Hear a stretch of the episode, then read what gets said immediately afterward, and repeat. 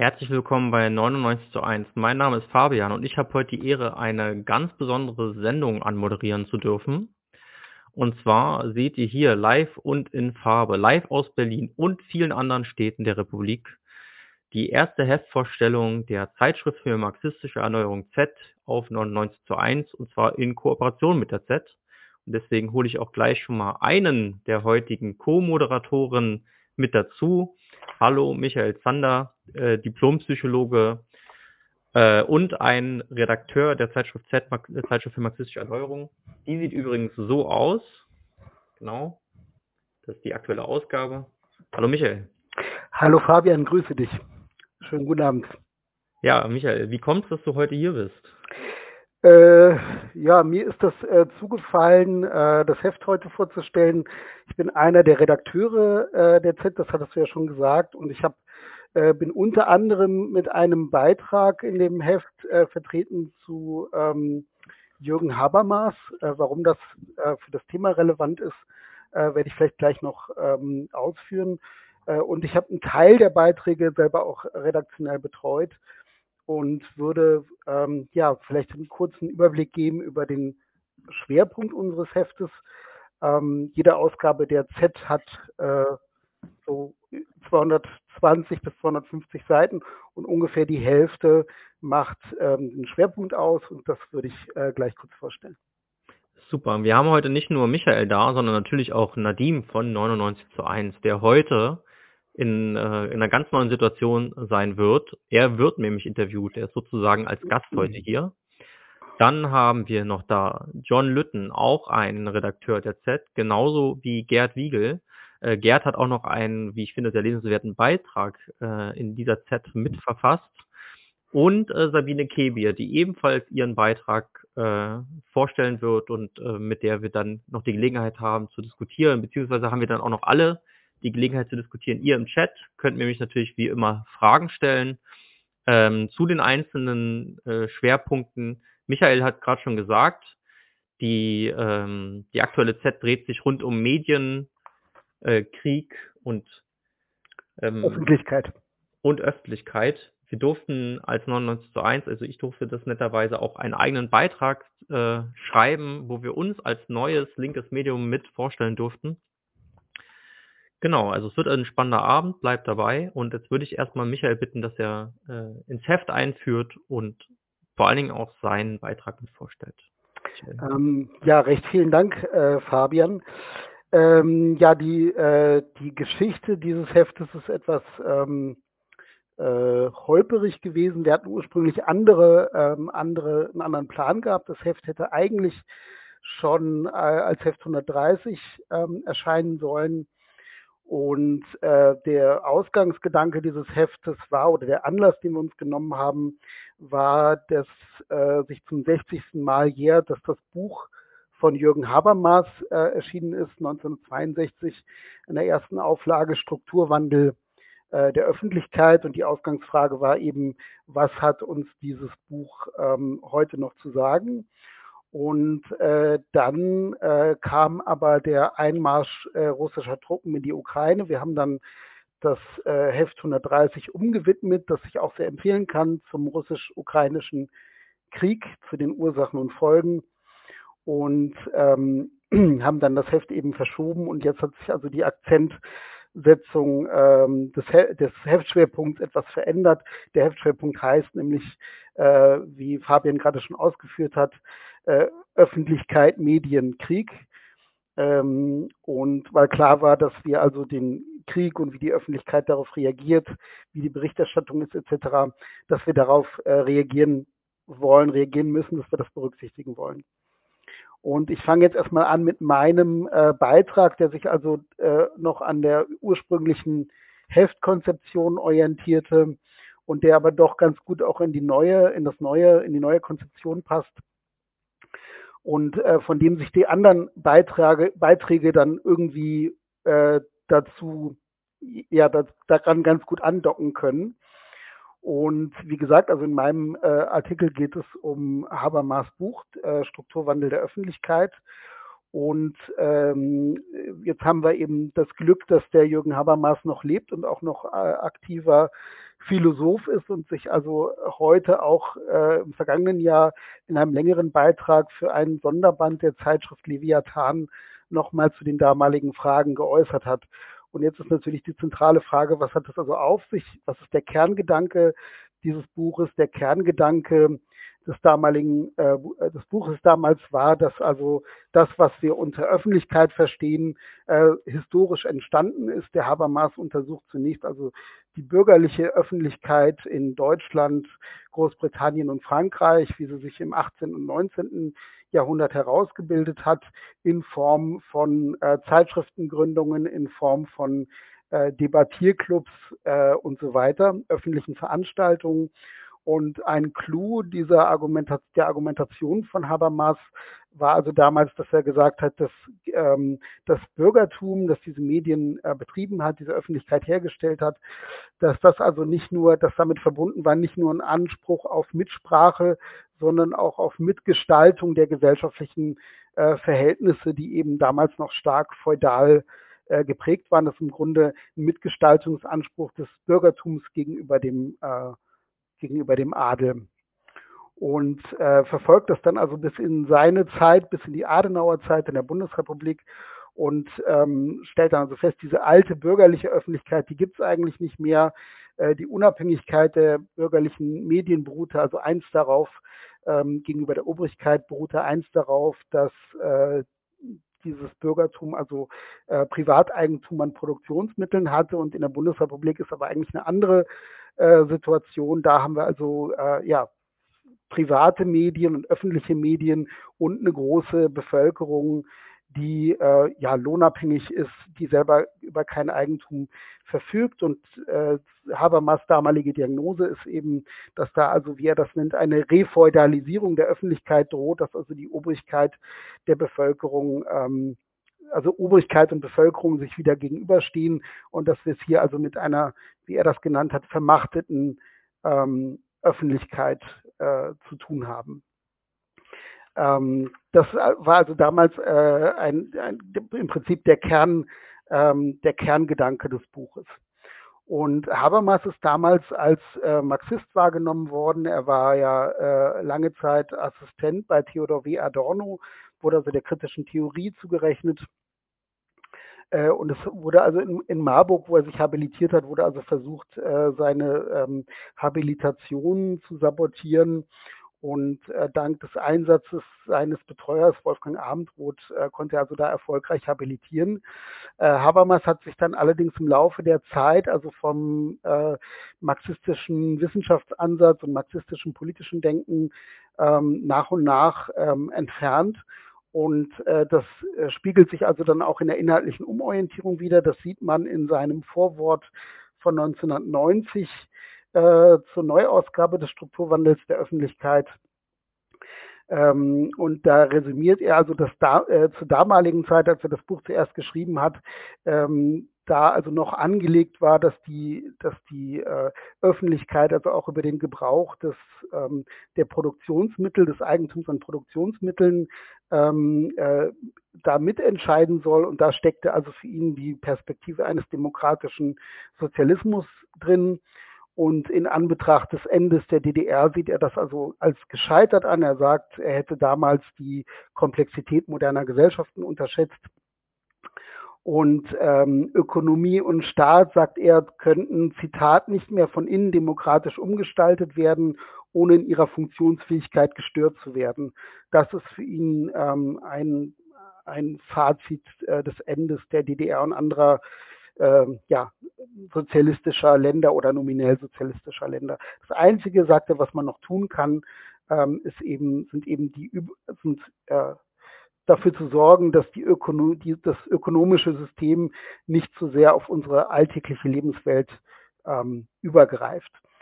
Und ein, ein zentraler äh, Begriff ähm, äh, bei ihm ist der Begriff der Inklusion, ähm, den er schon benutzt hat, als er also noch nicht so gebräuchlich war. Heute kennen wir den also aus dem behindertenpolitischen Bereich und auch aus dem migrationspolitischen Bereich. Und Inklusion äh, ist für Habermas, dass also die bisher ausgegrenzten Bevölkerungsgruppen, dass die also äh, in, die, ähm, in die Öffentlichkeit einbezogen werden und ins gesellschaftliche Leben.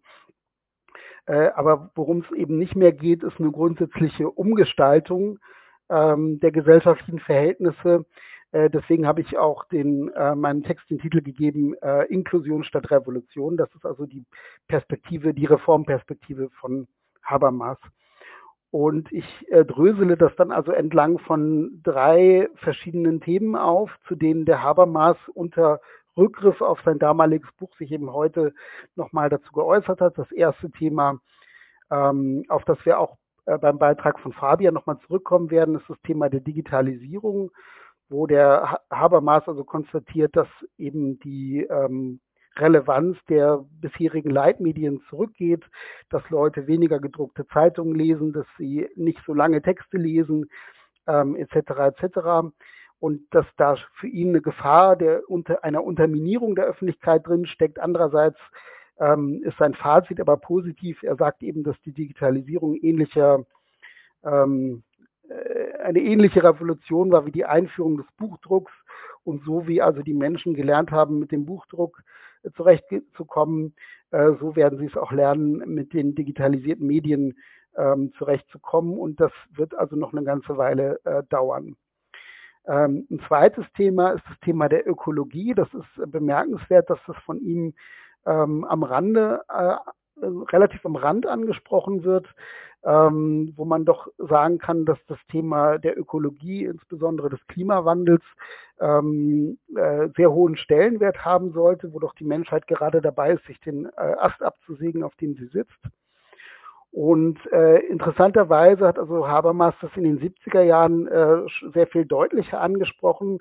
1973 äh, prognostiziert also schon, dass äh, wirtschaftliches Wachstum und steigender Energieverbrauch auf die Dauer eine globale Erwärmung zu folgen haben werde. Nach derzeitigem Wissensstand ergebe sich da ein kritisches ähm, Zeitintervall in 75 Jahren ungefähr. Und ähm, das, die, der, diese Erwärmung müsse oder diese die verschiedenen Verbräuche und das wirtschaftliche Wachstum müssten also eines Tages, äh, Zitat, an die Grenzen der Umweltkapazität stoßen. Und dieser Zusammenhang gelte zwar für alle gesellschaftlichen, ähm, industriellen gesellschaftlichen Systeme, aber der Kapitalismus äh, muss eben sein zentrales Organisationsprinzip ändern, wenn er da also entgegenwirken will und auf, wie Habermas das nennt, qualitatives Wachstum und eine gebrauchswertorientierte Planung ähm, der Produktion umstellen. Und das ist also klar, äh, das geht für den damaligen Habermas nicht innerhalb des Kapitalismus. Ähm, und das dritte, das dritte Thema nach Digitalisierung und Ökologie ist der Krieg. Äh, zum russisch-ukrainischen Krieg hat sich äh, Habermas in der äh, Süddeutschen Zeitung geäußert, in einem Gastbeitrag im April äh, 22 und da stellt er also gegenüber die, ähm, äh, wie er das nennt, ähm, schrille, von Pressestimmen geschürte Meinungskampf über Art und Ausmaß der militärischen Hilfe für die bedrängten Ukraine auf der einen Seite und, auf de, äh, und zwischen moralisch entrüsteten Anklägern auf der einen Seite und auf der anderen Seite eine reflektiert und zurückhaltende, zurückhaltend verfahrende Bundesregierung, äh, zum damaligen Zeitpunkt ähm, hatte die Bundesregierung, namentlich äh, der Bundeskanzler Scholz, ähm, die, die Lieferung schwerer, sogenannter schwerer Waffen noch abgelehnt. Dieser Gegensatz hat sich ähm, natürlich jetzt äh, erledigt mittlerweile, oder das wäre eben eine offene Frage, die zu diskutieren ist. Ähm, ähm, äh, aber immerhin wurde da, äh, konstatiert hier also Habermas, äh, dass also in den Medien der Ton aus seiner Sicht jedenfalls ähm, ja, sch, äh, schrill ist, beziehungsweise auf moralischer ähm, Entrüstung beruht. Und äh, ich glaube, dass eine Theorie der Öffentlichkeit erklären müsste, wie es also zu bestimmten Tendenzen in den Medien äh, kommt. Zum Beispiel, dass eben äh, zurückhaltendere, vorsichtigere Stimmen eher an den Rand gedrängt werden, dass zum Beispiel Pazifismus äh, zum Schimpfwort geworden ist ähm, in manchen Medien, ähm, dass wir möglicherweise äh, ja wieder eine Transportierung von Feindbildern haben und auch eine Idealisierung möglicherweise der eigenen Seite. Das ist, was man aus früheren ähm, Konflikten wie zum Beispiel im Ersten Weltkrieg äh, ja auch schon kennt, so sehr anders unsere heutigen Verhältnisse natürlich sind. Soweit jetzt erstmal zu meinem Beitrag. Ich würde ganz kurz in ein paar Stichworten noch die anderen Beiträge im äh, Schwerpunkt unseres Heftes vorstellen wollen. Gerd Hautsch äh, präsentiert in seinem Beitrag Daten über die Umsätze der größten äh, Medienkonzerne. Er zeigt also, dass traditionelle Medienkonzerne wie Bertelsmann und Springer nach wie vor Spitzenplätze belegen, dass aber die Bedeutung ähm, von den der sogenannten Internetkonzerne Google, Amazon, Facebook und Apple äh, stetig zunimmt. Google liegt also bei den Umsätzen schon auf dem zweiten ähm, Platz. Äh, ein weiterer Beitrag von äh, David Gößmann mit dem Titel Die Klimakrise ist eine Medienkrise. Äh, darin zeigt also der Autor über den Verlauf der letzten 20, 30 Jahre, wie der also auch in sogenannten Qualitätsmedien, wie zum Beispiel dem Spiegel, äh, Stimmung gemacht worden ist ge gegen ähm, eine ökologische Politik, zum Beispiel gegen eine Verkehrswende ähm, oder auch besonders gegen erneuerbare Energien. Und äh, aus, äh, ja, in seiner Diagnose ist eben so, dass auch das äh, Klimathema heute nicht so berücksichtigt wird, wie es eigentlich äh, seiner Bedeutung entsprechen würde. Beispiele sind äh, unter anderem, dass also von der ARD abgeblockt wurde, Börse vor acht durch Klima vor acht zu ersetzen ähm, oder dass zum Beispiel in der ähm, Wahlkampfberichterstattung zur vorangegangenen Bundestagswahl das äh, Klimathema nur eher eine untergeordnete Rolle gespielt hat. Ähm, dann widmen sich also weitere Beiträge des Themas der Öffentlichkeit im äh, russisch-ukrainischen Krieg. Ähm, der Beitrag von Gerd Wiegel ist gerade schon kurz angesprochen worden. Der beschäftigt sich ähm, ja mit dem Umstand, dass in äh, deutschen Medien äh, bestimmte Vokabeln auf Russland angewendet werden, die eigentlich ähm, äh, ja, mit dem Nationalsozialismus oder mit dem Faschismus assoziiert sind, insbesondere mit dem äh, Krieg der ähm, Überfall der Nazis auf die Sowjetunion. Da ist also die Rede von Vernichtungskrieg, ähm, von Völkermord, auch von Faschismus die Rede. Also im Grunde wird äh, dem heutigen Russland das vorgeworfen, was die Deutschen ähm, ja, äh, sehr, äh, in, äh, im Zweiten Weltkrieg angerichtet haben. Und der Autor spricht hier also davon, dass es eben nicht mehr um Schuldabwehr geht, sondern um Schuldübertragung. Man schiebt also die Schuld ähm, einem anderen Akteur zu.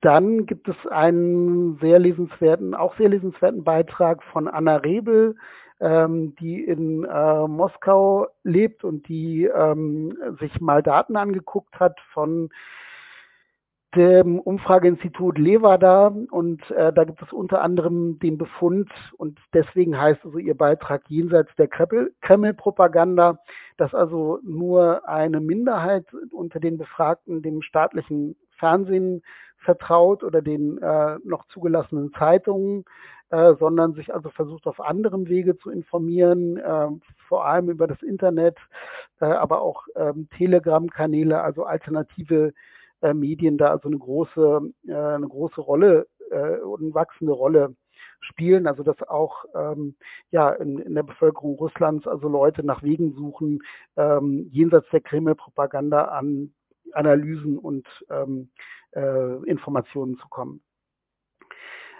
Äh, dann gibt es einen Beitrag von David Salomon über die Ästhetisierung des Krieges. Er knüpft hier an eine ähm, an eine Konzeption von Walter Benjamin an. Ähm, und äh, das ist also so, das hängt er auf an ähm, ja, bestimmten Phänomenen, dass also in Medien diskutiert wird, dass warum jetzt Zelensky seit Kriegsbeginn im olivgrünen T-Shirt zu sehen ist und aber Wladimir Putin im Anzug. Äh, und da ist also zu sehen, dass also eben politische Fragen durch ästhetische ja entweder verdrängt werden oder zumindest sozusagen äh, in den Hintergrund äh, geraten. Und das ähm, analysiert der Autor, äh, wie ich finde, auf äh, recht interessante Weise. Dann gibt es äh, äh, natürlich noch den Beitrag von äh, Sabine Kebier und den werden wir, äh, ja, werden äh, Gerd Wiegel und die Autorin selbst äh, gleich noch zusammen besprechen. Okay, das war relativ ein Schnelldurchlauf. Äh, mein kurzer Überblick über den Heftschwerpunkt und äh, jetzt macht Fabian weiter. Genau, aber ich hätte vorher vielleicht auch noch eine äh, kurze Frage, weil Ja, es auch im Chat nämlich äh, kam. Äh, Habermas als äh, Marxist, hahaha. Und ein anderer äh, sagte dann, also das kam von Komi Revo, und äh, Kiju sagte dann dazu, äh, Habermas ist heute doch noch bestenfalls ein Linksliberaler. Ähm, vielleicht können wir ja kurz auf die Geschichte eingehen, was denn damals eigentlich so los war. Also tatsächlich hat ja wohl Horkheimer, einer der Größen der Frankfurter Schule, auch äh, ein bisschen versucht, Habermas abzudrängen, weil er eben zu radikal war.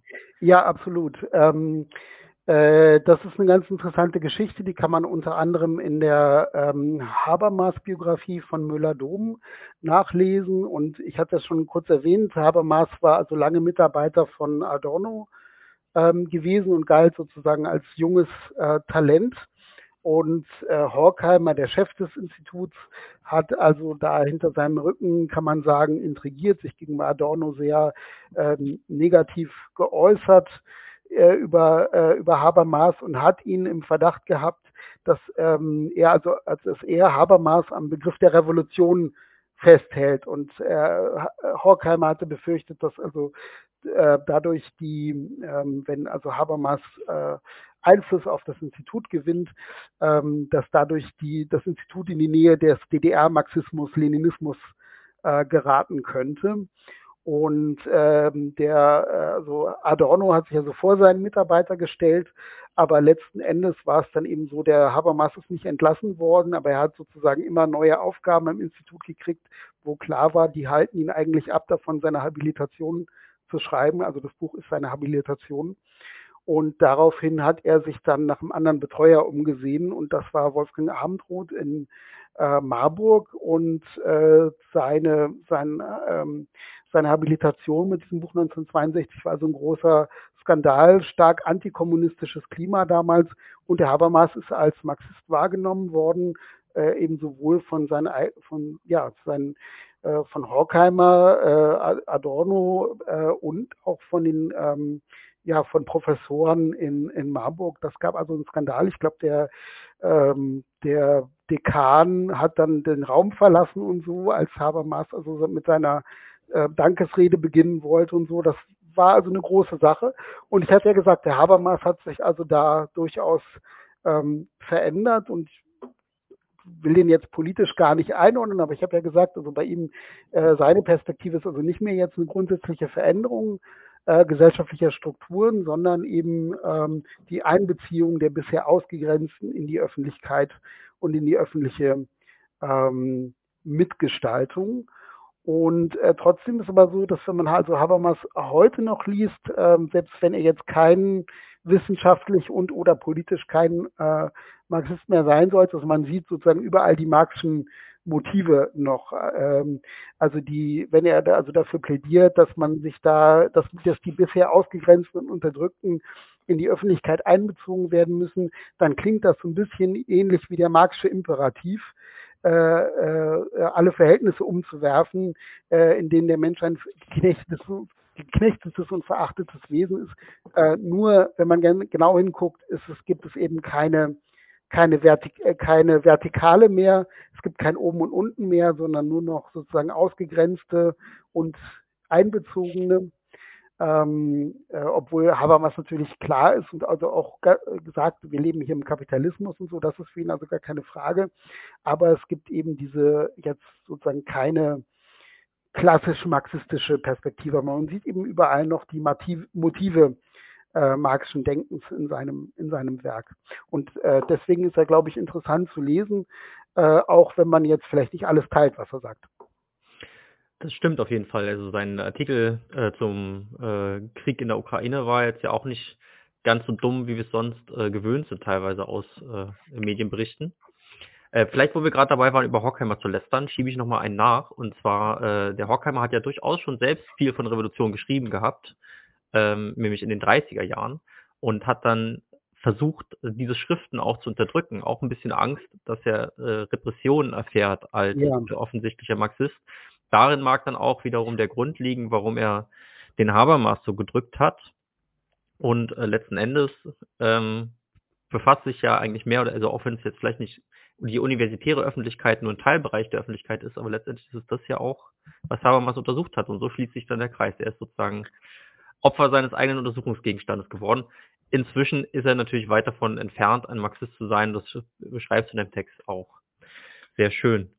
Ansonsten vielleicht, äh, Gerd Wiegel ist ja nachher da, vielleicht können wir auch noch kurz mit ihm über seinen Text sprechen, aber was mir noch aufgefallen ist, ich habe ein tolles neues Wort gelernt in dem Text von Salomon, äh, Hochwertwort. So, und das löst sich jetzt aber nicht auf, sondern wer das äh, wissen möchte, was das ist, kann es ja mal googeln. Aber es ist etwas, das kann ich schon mal verraten, was uns viel heute im Alltag zum Ukraine-Krieg und, und der Diskussion drumherum äh, erreicht. Gut, jetzt darf ich kurz meinen Text vorstellen, den ich in der Z veröffentlichen durfte. Bin ich übrigens sehr stolz drauf. Vielen Dank, dass ich das durfte. Und der heißt äh, Neue Medien und linke Gegenöffentlichkeit am Beispiel von 99 zu 1. Und da habe ich mir so ein bisschen äh, die Frage gestellt, was dann eigentlich, ich sag mal, unsere Nische ist als 99 zu 1 oder unsere Rolle als linkes Medium. Und äh, für uns ist der Anspruch ganz klar, wir wollen Teil einer Gegenöffentlichkeit sein. Das heißt, wir wollen über den Kapitalismus informieren und dazu zu befähigen, auch etwas gegen die herrschenden Verhältnisse zu unternehmen.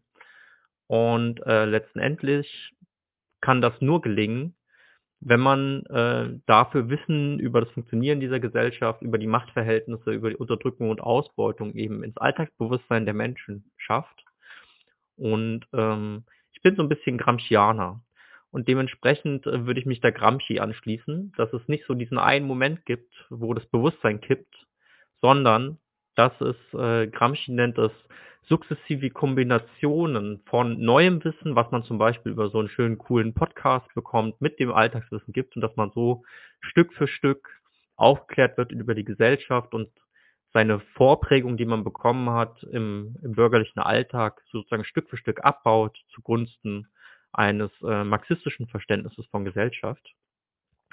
Es gibt eine lange Geschichte da, wie das äh, historisch funktioniert hat. Also ab der Industrialisierung haben sich in öffentlichen Orten Leute getroffen und irgendwer hat Zeitung vorgelesen. Viele konnten noch nicht lesen. Und diese Art und Weise ist Wissen weitergereicht worden. Irgendwann haben sich dann in Großbritannien, im Mutterland des Kapitalismus, radikale Vereine, Bildungsvereine gegründet, wo dann die entsprechenden radikalen Zeitschriften den ArbeiterInnen vorgelesen worden sind und sie dazu ermutigt haben, äh, selbst auch politisch aktiv zu werden, Gewerkschaften zu gründen, Parteien zu gründen. Und ähm, dieser Trend ist auch irgendwann nach Deutschland geschwappt. Ab den 1830er Jahren haben sich hier Arbeiterbildungsvereine gegründet, die vor allen Dingen von Handwerkern äh, geprägt waren, aber dann später auch von Arbeitern, die dann frühsozialistische Ideen von Wilhelm Weitling, Charles Fourier oder Louis Blanc diskutierten. Ja, bis daraus dann als eine Art Keimform auch die Parteien der deutschen Sozialdemokratie, die sich dann endlich dann zur SPD zusammengeschlossen haben, entstanden sind. Die SPD hat dann eine Parteischule gegründet. Es gab äh, Arbeiterbildungsvereine, die parteinah waren. Als die KPD gegründet wurde, hat sich auch die marxistische Arbeiterinnenschule gegründet, so eine Art Volkshochschule, eine, eine Art kommunistische Volkshochschule. Da gab es ganz viel zu Kultur, zu, äh, zu klassischer Literatur, aber eben auch äh, zur politischen Ökonomie zu hören.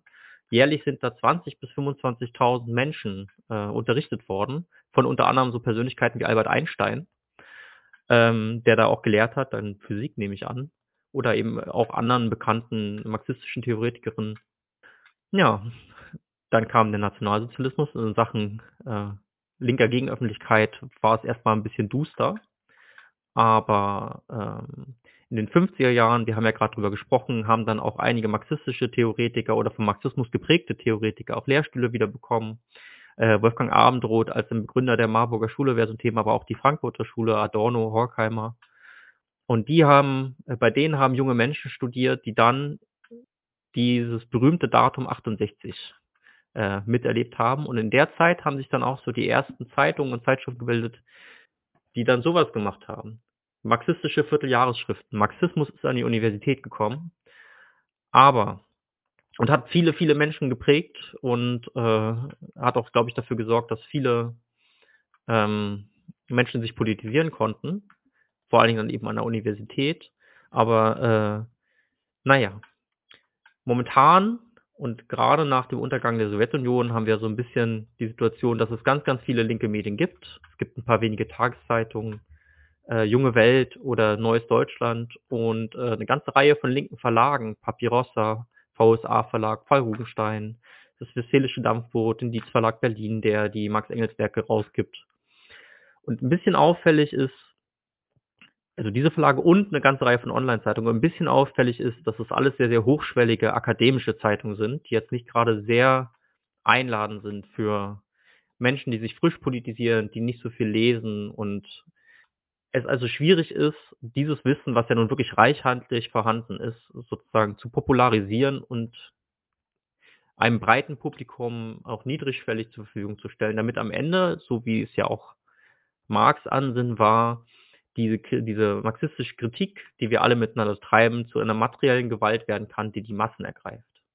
Und äh, wir stehen so ein bisschen vor der Situation, dass sich die Mediennutzung stark verändert. Es gibt eine Langzeitstudie von ARD und ZDF, die führen die seit 1964 durch, wo sie sich angucken, ähm, was für Medien die Menschen sich so reinziehen den ganzen Tag. Und da kann man äh, ein paar Feststellungen treffen. Also erstmal 1964 haben die Bürger in Westdeutschland im Durchschnitt drei Stunden und 22 Minuten pro Tag Medien konsumiert, also Radio gehört, äh, Fernsehen, was es halt da alles so gab, oder Zeitung gelesen oder ein Buch gelesen oder Musik gehört.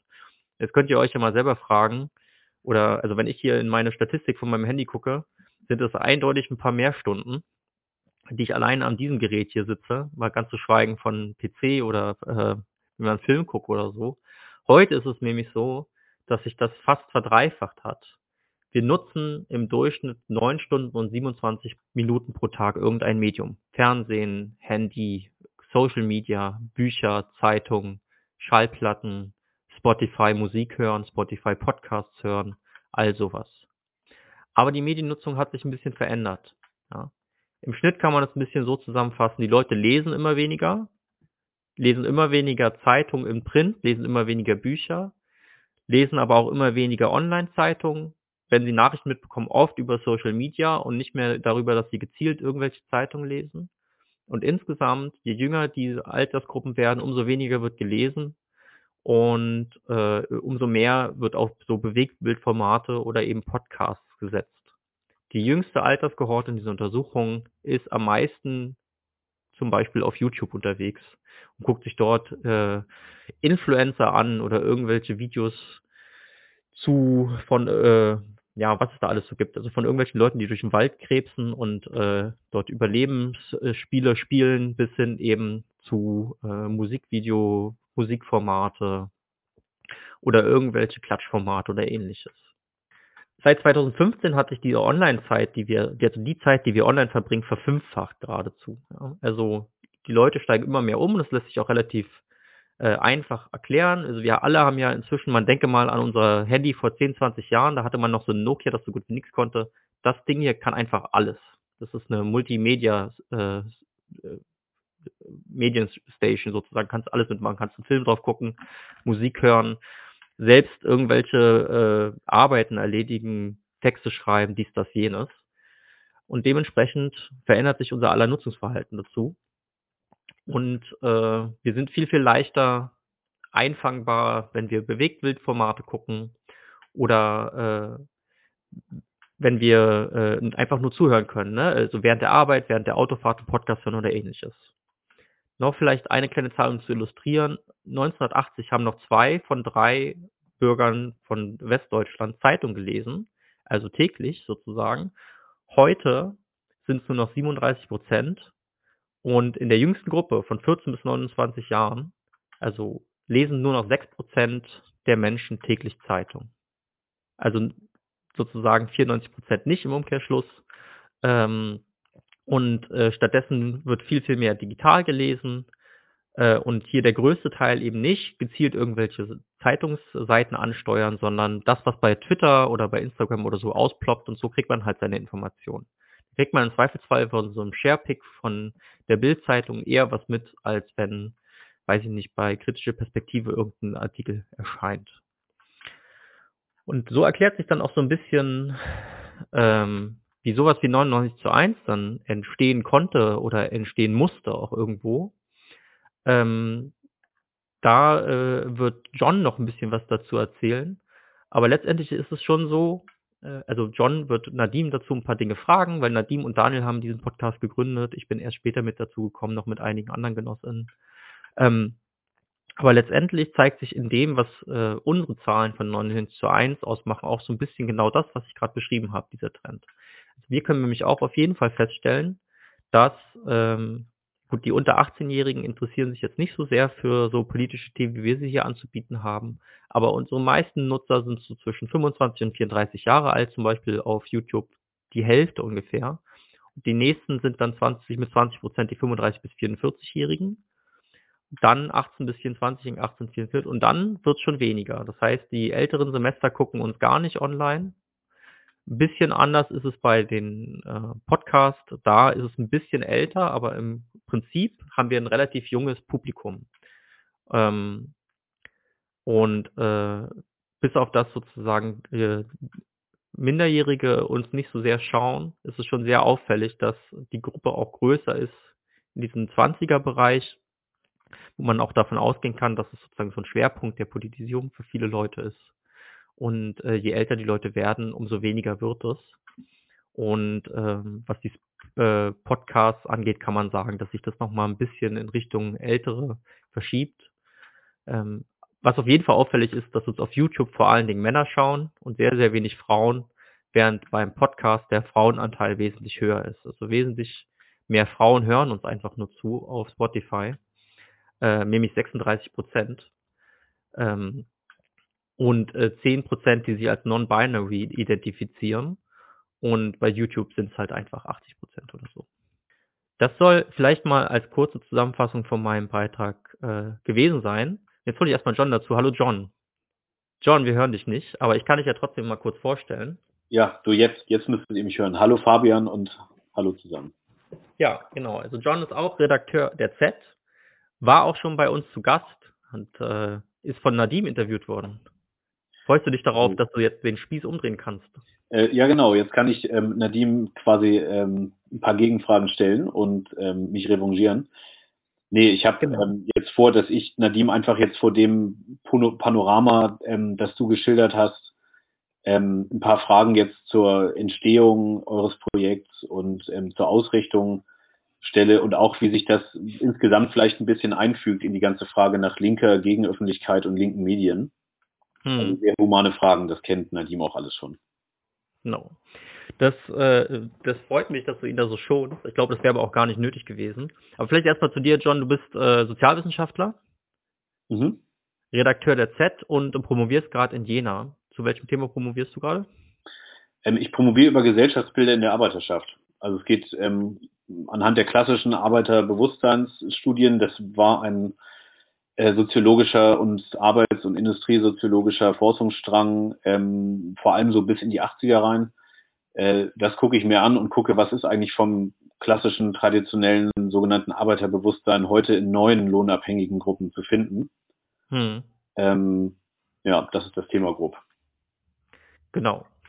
So, und ähm, wir hatten dich damals da gehabt äh, zu eurem Schwerpunktheft schon ähm, Kritik der Intersektionalität, ja. glaube ich, hieß das, ne? Kritik des Intersektionalismus, genau. Kritik des Intersektionalismus werdet ihr dann später hier im Info i finden, rechts oben, dort ist rechts oben.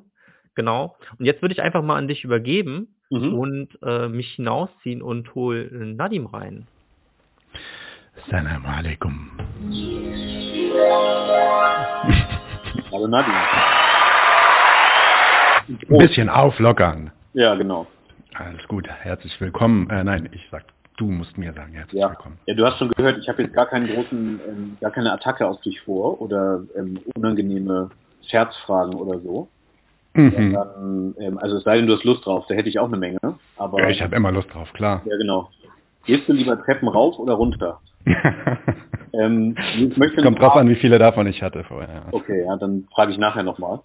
Ähm, es geht eher darum, ähm, jetzt ein bisschen so die Geschichte und vielleicht die Ausrichtung eures Projekts nochmal vorzustellen. Also ich glaube, viele Leute, die euch regelmäßig folgen, die kennen das eh schon, aber das TED-Publikum vielleicht noch nicht so. Deswegen würde ich so vor, ja. dem, ähm, vor dem Hintergrund des ähm, Beitrags, was den, also den Fabian gerade sehr gut zusammengefasst hat, einfach ein paar Fragen dir stellen. Mhm, ähm, die erste, die wird dich gar nicht überraschen. Ähm, was war der Gründungsimpuls für 99.1? Also Fabian hat es jetzt schon ähm, sehr global sozusagen dargestellt und so formuliert, ähm, ich habe es mir aufgeschrieben an, hier an einer Stelle, sowas musste entstehen. Ja, ja, ja, genau. Ähm, das ist, äh, wir, wir sind unserer historischen Mission gefolgt. Genau. Nein, das, äh, es war eine historische ist, Notwendigkeit. Ähm, es, es, mag schon so sein, dass irgend sowas vielleicht aufgepoppt wäre oder so, da will ich Fabian jetzt nicht widersprechen, aber bei uns war es eigentlich pragmatischer. Ähm, ich, ich, ich, war einfach selber Konsument von solchen Podcasts, vor allem aus den USA. Die ähm, Podcasting-Szene da in den USA, vor allem äh, ja, die linke Podcasting-Szene ist um einiges vibranter und vielseitiger als hier. So 2015 ging es los, 2016 mit der Bernie Campaign und dann hat es 2019, 2020 ist es dann richtig abgehoben ähm, mit der zweiten Kampagne von äh, Bernie Sanders. Und ja, ich bin dann auch so 2019 auf diese Podcasts da gestoßen und habe gemerkt, das ist eine richtig coole Quelle, um ja, alternative Nachrichten äh, schon äh, zu erfahren, äh, gleichzeitig sich zu bilden, ähm, was sowohl ja, Marxismus, Internationalismus, internationale Themen an sich angeht. Und das war einfach total wertvoll. Ähm, es war wie so eine Radiosendung, die dann so zu Hause, also ich habe vor allem eine Sendung gehört, ziemlich viel, gemeinsam mit meiner Frau. Das ist die sogenannte Michael Brooks Show, von der wird ja auch in dem Artikel gesprochen. Mhm. Ähm, und das war wirklich so eine Art Radiosendung, die bei uns täglich eigentlich im Haus lief oder man guckt sich dann irgendwelche Clips an oder so und wir gucken ja selber keinen Fernsehen mehr, kaum, ähm, so dass, äh, dass das eigentlich ersetzt hatte. Ja, und dann war es einfach, gab es einen so einen Moment und das ist glaube ich auch eine der Sachen, die man nicht ähm, missachten darf bei diesem ähm, Metier, sage ich mal. Äh, da ist nämlich dieser äh, Host von diesem Podcast, den wir da gehört haben, ist gestorben. Der hatte ja. nämlich ganz, ganz plötzlich, völlig äh, unerwartet, hatte so eine Thrombose und war dann, war dann halt von einem Tag auf den anderen weg. Und da haben meine Frau und ich vor allem äh, gemerkt, wie, wie krass uns das äh, auf, die, auf den Magen schlug. Das war eine Person, die haben wir nie kennengelernt persönlich, ähm, nie gesehen, wir haben auch nie mit der gesprochen. Und trotzdem hatte man wirklich diese ja, jetzt weiß ich, was das, äh, wie das heißt, äh, diese Art parasoziale Beziehung aufgebaut. Ja. Und da, da habe ich auch gemerkt, wie wichtig das eigentlich auch war, weil es war dann auch nicht so einfach möglich, einfach auf einen anderen Podcast umzusteigen, der ähnliche, ähnlichen Content produziert. Mhm. Und das war dann so ein Moment, wo wir angefangen haben, darüber nachzudenken, ja, vielleicht, vielleicht bräuchten wir sowas eigentlich in Deutschland auch. Vor allem in Deutschland, ähm, ja, was so dieses, ich meine, das ist nicht anders als in den USA, aber wir sehen es halt hier in Deutschland, weil wir hier sind, dass der, so der internationale Blick, ja, ähm, also Marxisten und Theoretiker haben wir hier in Deutschland äh, sehr, sehr gute und sehr, sehr viele, vielleicht sogar wirklich die besten der Welt teilweise, ja, ähm, äh, aber ich sag mal so, unter der Bericht, in der Berichterstattung, wenn es um internationale Themen geht, vor allem so ein paar ähm, ja, äh, sehr prekäre Themen wie zum Beispiel Israel, Palästina, ähm, äh, da wird da wird's schon knapper. Ja? ja? Und da haben wir gesagt, sowas bräuchten wir eigentlich und warum machen wir das nicht eigentlich selber in dem Podcast-Format? Und so kam eine Idee zu der anderen. Ich habe dann mit meinem Kollegen ähm, Daniel, der dann mit mir den Podcast gestartet hat, diese Idee ähm, gekriegt. Das hat dann aber von der Idee bis zur Implementation, also bis zur ersten Folge, hat es wirklich sechs Monate gedauert. Wir haben uns viel viel Gedanken gemacht, zum Beispiel über das Logo, wie das auszusehen hat, über das, das Design, die Farbe und so weiter, wie wir selber auftreten. Also es war alles schon sehr, sehr wir versuchen da mit einem sehr hohen Qualitätsstandard ranzugehen, ohne, ohne ähm, gleichzeitig diesen eigenproduzierten Home-Effekt äh, äh, zu verlieren, weil das ja. wollen wir auch noch so ein bisschen haben. Ja. ja. Hattet ihr denn, ähm, weil du jetzt sehr viel über die Medienlandschaft in den USA ähm, geredet hast, weil ihr das ja konsumiert habt, ähm, hattet ihr eine ähm, eine Vorstellung oder einen Blick auf die deutsche linke Medienlandschaft und habe gesehen, da gibt es jetzt einfach auch eine Lücke. Also ein bisschen hast du es ja gesagt, ähm, dass bestimmte Themen nicht auf die Art und Weise behandelt wurden, wie ihr das wolltet. Ähm, aber kann man sagen, ihr habt euch auch mit dem, was ihr wolltet, nicht repräsentiert gesehen? Oder wäre das? Ja, auf jeden Fall. Auf jeden Fall. Also das ist übrigens auch bis heute so. Ähm, es gibt schon andere linke Podcast-Formate und teilweise sind das auch ähm, richtig gute. Also wir können jetzt mal wirklich das Musterbeispiel nehmen, äh, Wohlstand für alle. Das mhm. ist eine wöchentliche halb, halbstündige Folge, ähm, die in, sowohl in Content als auch in Qualität der Produktion an sich wirklich ähm, ganz vorne äh, wegreitet. Äh, sich aber natürlich dann halt auch sehr spezifisch mit Wirtschaftsfragen aus einer linken Perspektive beschäftigt. Und das ist ähm, unersetzlich. Aber also vor allem die Kombination aus A, diesen, diesen theoretischen und wirtschaftlichen ähm, ja, Grundwissen und B, der Verbindung zu internationalen Kämpfen, internationalen Gegebenheiten, was passiert da eigentlich gerade in, weiß ich nicht, Chile und was passiert gerade äh, in, in, Äthiopien etc. Ähm, die da, da dann auch versuchen, diese Verbindung herzustellen. Das haben wir nicht gesehen. Ja, ja. Ähm, beziehungsweise, das, also niemand soll mich jetzt da irgendwie aufhängen. Bestimmt gibt es da irgendwo einen Podcast, der irgend sowas macht. Allerdings nicht mit einer großen Reichweite, dass man, dass man das gewusst hätte. Ja? Äh, als wir damals angefangen haben, wohlgemerkt, 2019. Das kann sich jetzt schon alles wieder geändert haben, weil natürlich sind jetzt auch schon wieder neue Player im Feld. Mhm. Ähm, ja, das sind auch Leute, die äh, machen auch wirklich, wirklich gute Arbeit und das wächst auch noch. Als wir 2019 geguckt hatten, hatten wir vielleicht so zwei oder drei Player gesehen. Ähm, und ähm, auch so speziell dieses Format, was wir dann halt aufstellen wollten, Experten reinholen in, ins Interview, so wie jetzt, denen dann wirklich Fragen stellen, auch die Möglichkeit geben, dass das Publikum Fragen stellen kann. Plus, und das ist nicht Haupt, der Hauptaspekt, aber den gibt es auch, plus dann diese einen monatlichen Folge, wo wir selber unseren eigenen Content generieren ja. und selber, selber Kommentare geben. Ja. Diese, dieses spezielle Format, was in den USA relativ weit verbreitet ist, ähm, hat man hier nicht so oft gehabt. Mhm. Ja. Also du spielst an auf die anderen Rubriken, die ihr auch habt. Also zum Beispiel ähm, die Laberrunde, das sogenannte ja. Kulturgedöns, dann habt ihr die Kommentarrubrik ähm, Senf. Ihr seid ja ja sehr breit aufgestellt. Also ähm, die, die Frage nach den internationalen Themen, die würde ich gleich nochmal aufgreifen. Ähm, äh, ich finde, ich wollte dich davor erstmal fragen, ihr macht das jetzt seit 2019 oder da habt ihr überlegt, ähm, äh, anzufangen. Ich glaube, ja. die erste Folge war jetzt vor ungefähr anderthalb Jahren, ging die online. Ja. Und ähm, wie hat denn sich das Projekt seitdem und auch eure Agenda ähm, seitdem verändert? Also konzeptionell und auch politisch vielleicht. Ähm, lief alles genau so, wie ihr euch das vorgestellt habt? Oder gibt es vielleicht Vorhaben, die ihr so im Sinn hattet, die gar nicht funktioniert haben oder wo es dann, weil man sich ja politisch dann auch weiterentwickelt, ähm, wo irgendwas nicht geklappt hat oder sowas? Also wie viel hat sich das verändert jetzt im Laufe der Zeit? Ja, das ist eine, das ist eine gute Frage. Ähm, also ich kann ja mal sagen, wie wir angefangen haben. Wir haben eigentlich, wollten wir eine Folge pro Monat bauen. Hm. Ja, das ist eine eigen, wäre eine eigenproduzierte Folge gewesen, wo wir dann äh, unsere eigenen Segmente haben, wie Senf und Zündfunken und all diese Themensegmente, äh, die wir dann einbauen, plus einem Interview. Und dann haben wir relativ früh, schon nach der ersten oder zweiten Folge, haben wir angefangen, dann noch extra Folgen zu machen. Die hatten wir damals so Zwischenmahlzeiten genannt, weil die liefen dann immer zwischen den Hauptfolgen. Mhm. Und da haben wir gemerkt, ey, die kommen eigentlich fast besser an, beziehungsweise, ey, das ist eigentlich, das funktioniert eigentlich auch richtig gut. Wir müssen nicht immer diese riesen Folge machen, die drei, vier Stunden geht, sondern wir können auch einfach nur ein gezieltes Interview machen. Und fingen dann an, mehr davon zu machen. Und ja, gegen Mitte 2021 war, gehörte das dann zum Standardprogramm, dass wir einmal diese monatliche Folge haben und dann mindestens vier oder fünf Folgen ähm, mhm. in, in dem Monat noch verteilt extra. Und ja, der Grund, warum mehr davon kam, ist auch, ist auch aufgrund dieses enormen Anklangs, positiven Anklangs. Also um einfach, einfach um es zu sagen, wir hatten Januar 2021 hatten wir uns vorgenommen, dass wir im Dezember 2021, also ein Jahr äh, später, ähm, 1000 Follower erreicht haben möchten. Und am Ende sind wir bei circa 3000 gelandet. Also es war, hat auf jeden Fall auch unsere Erwartungen bei Weitem übertroffen.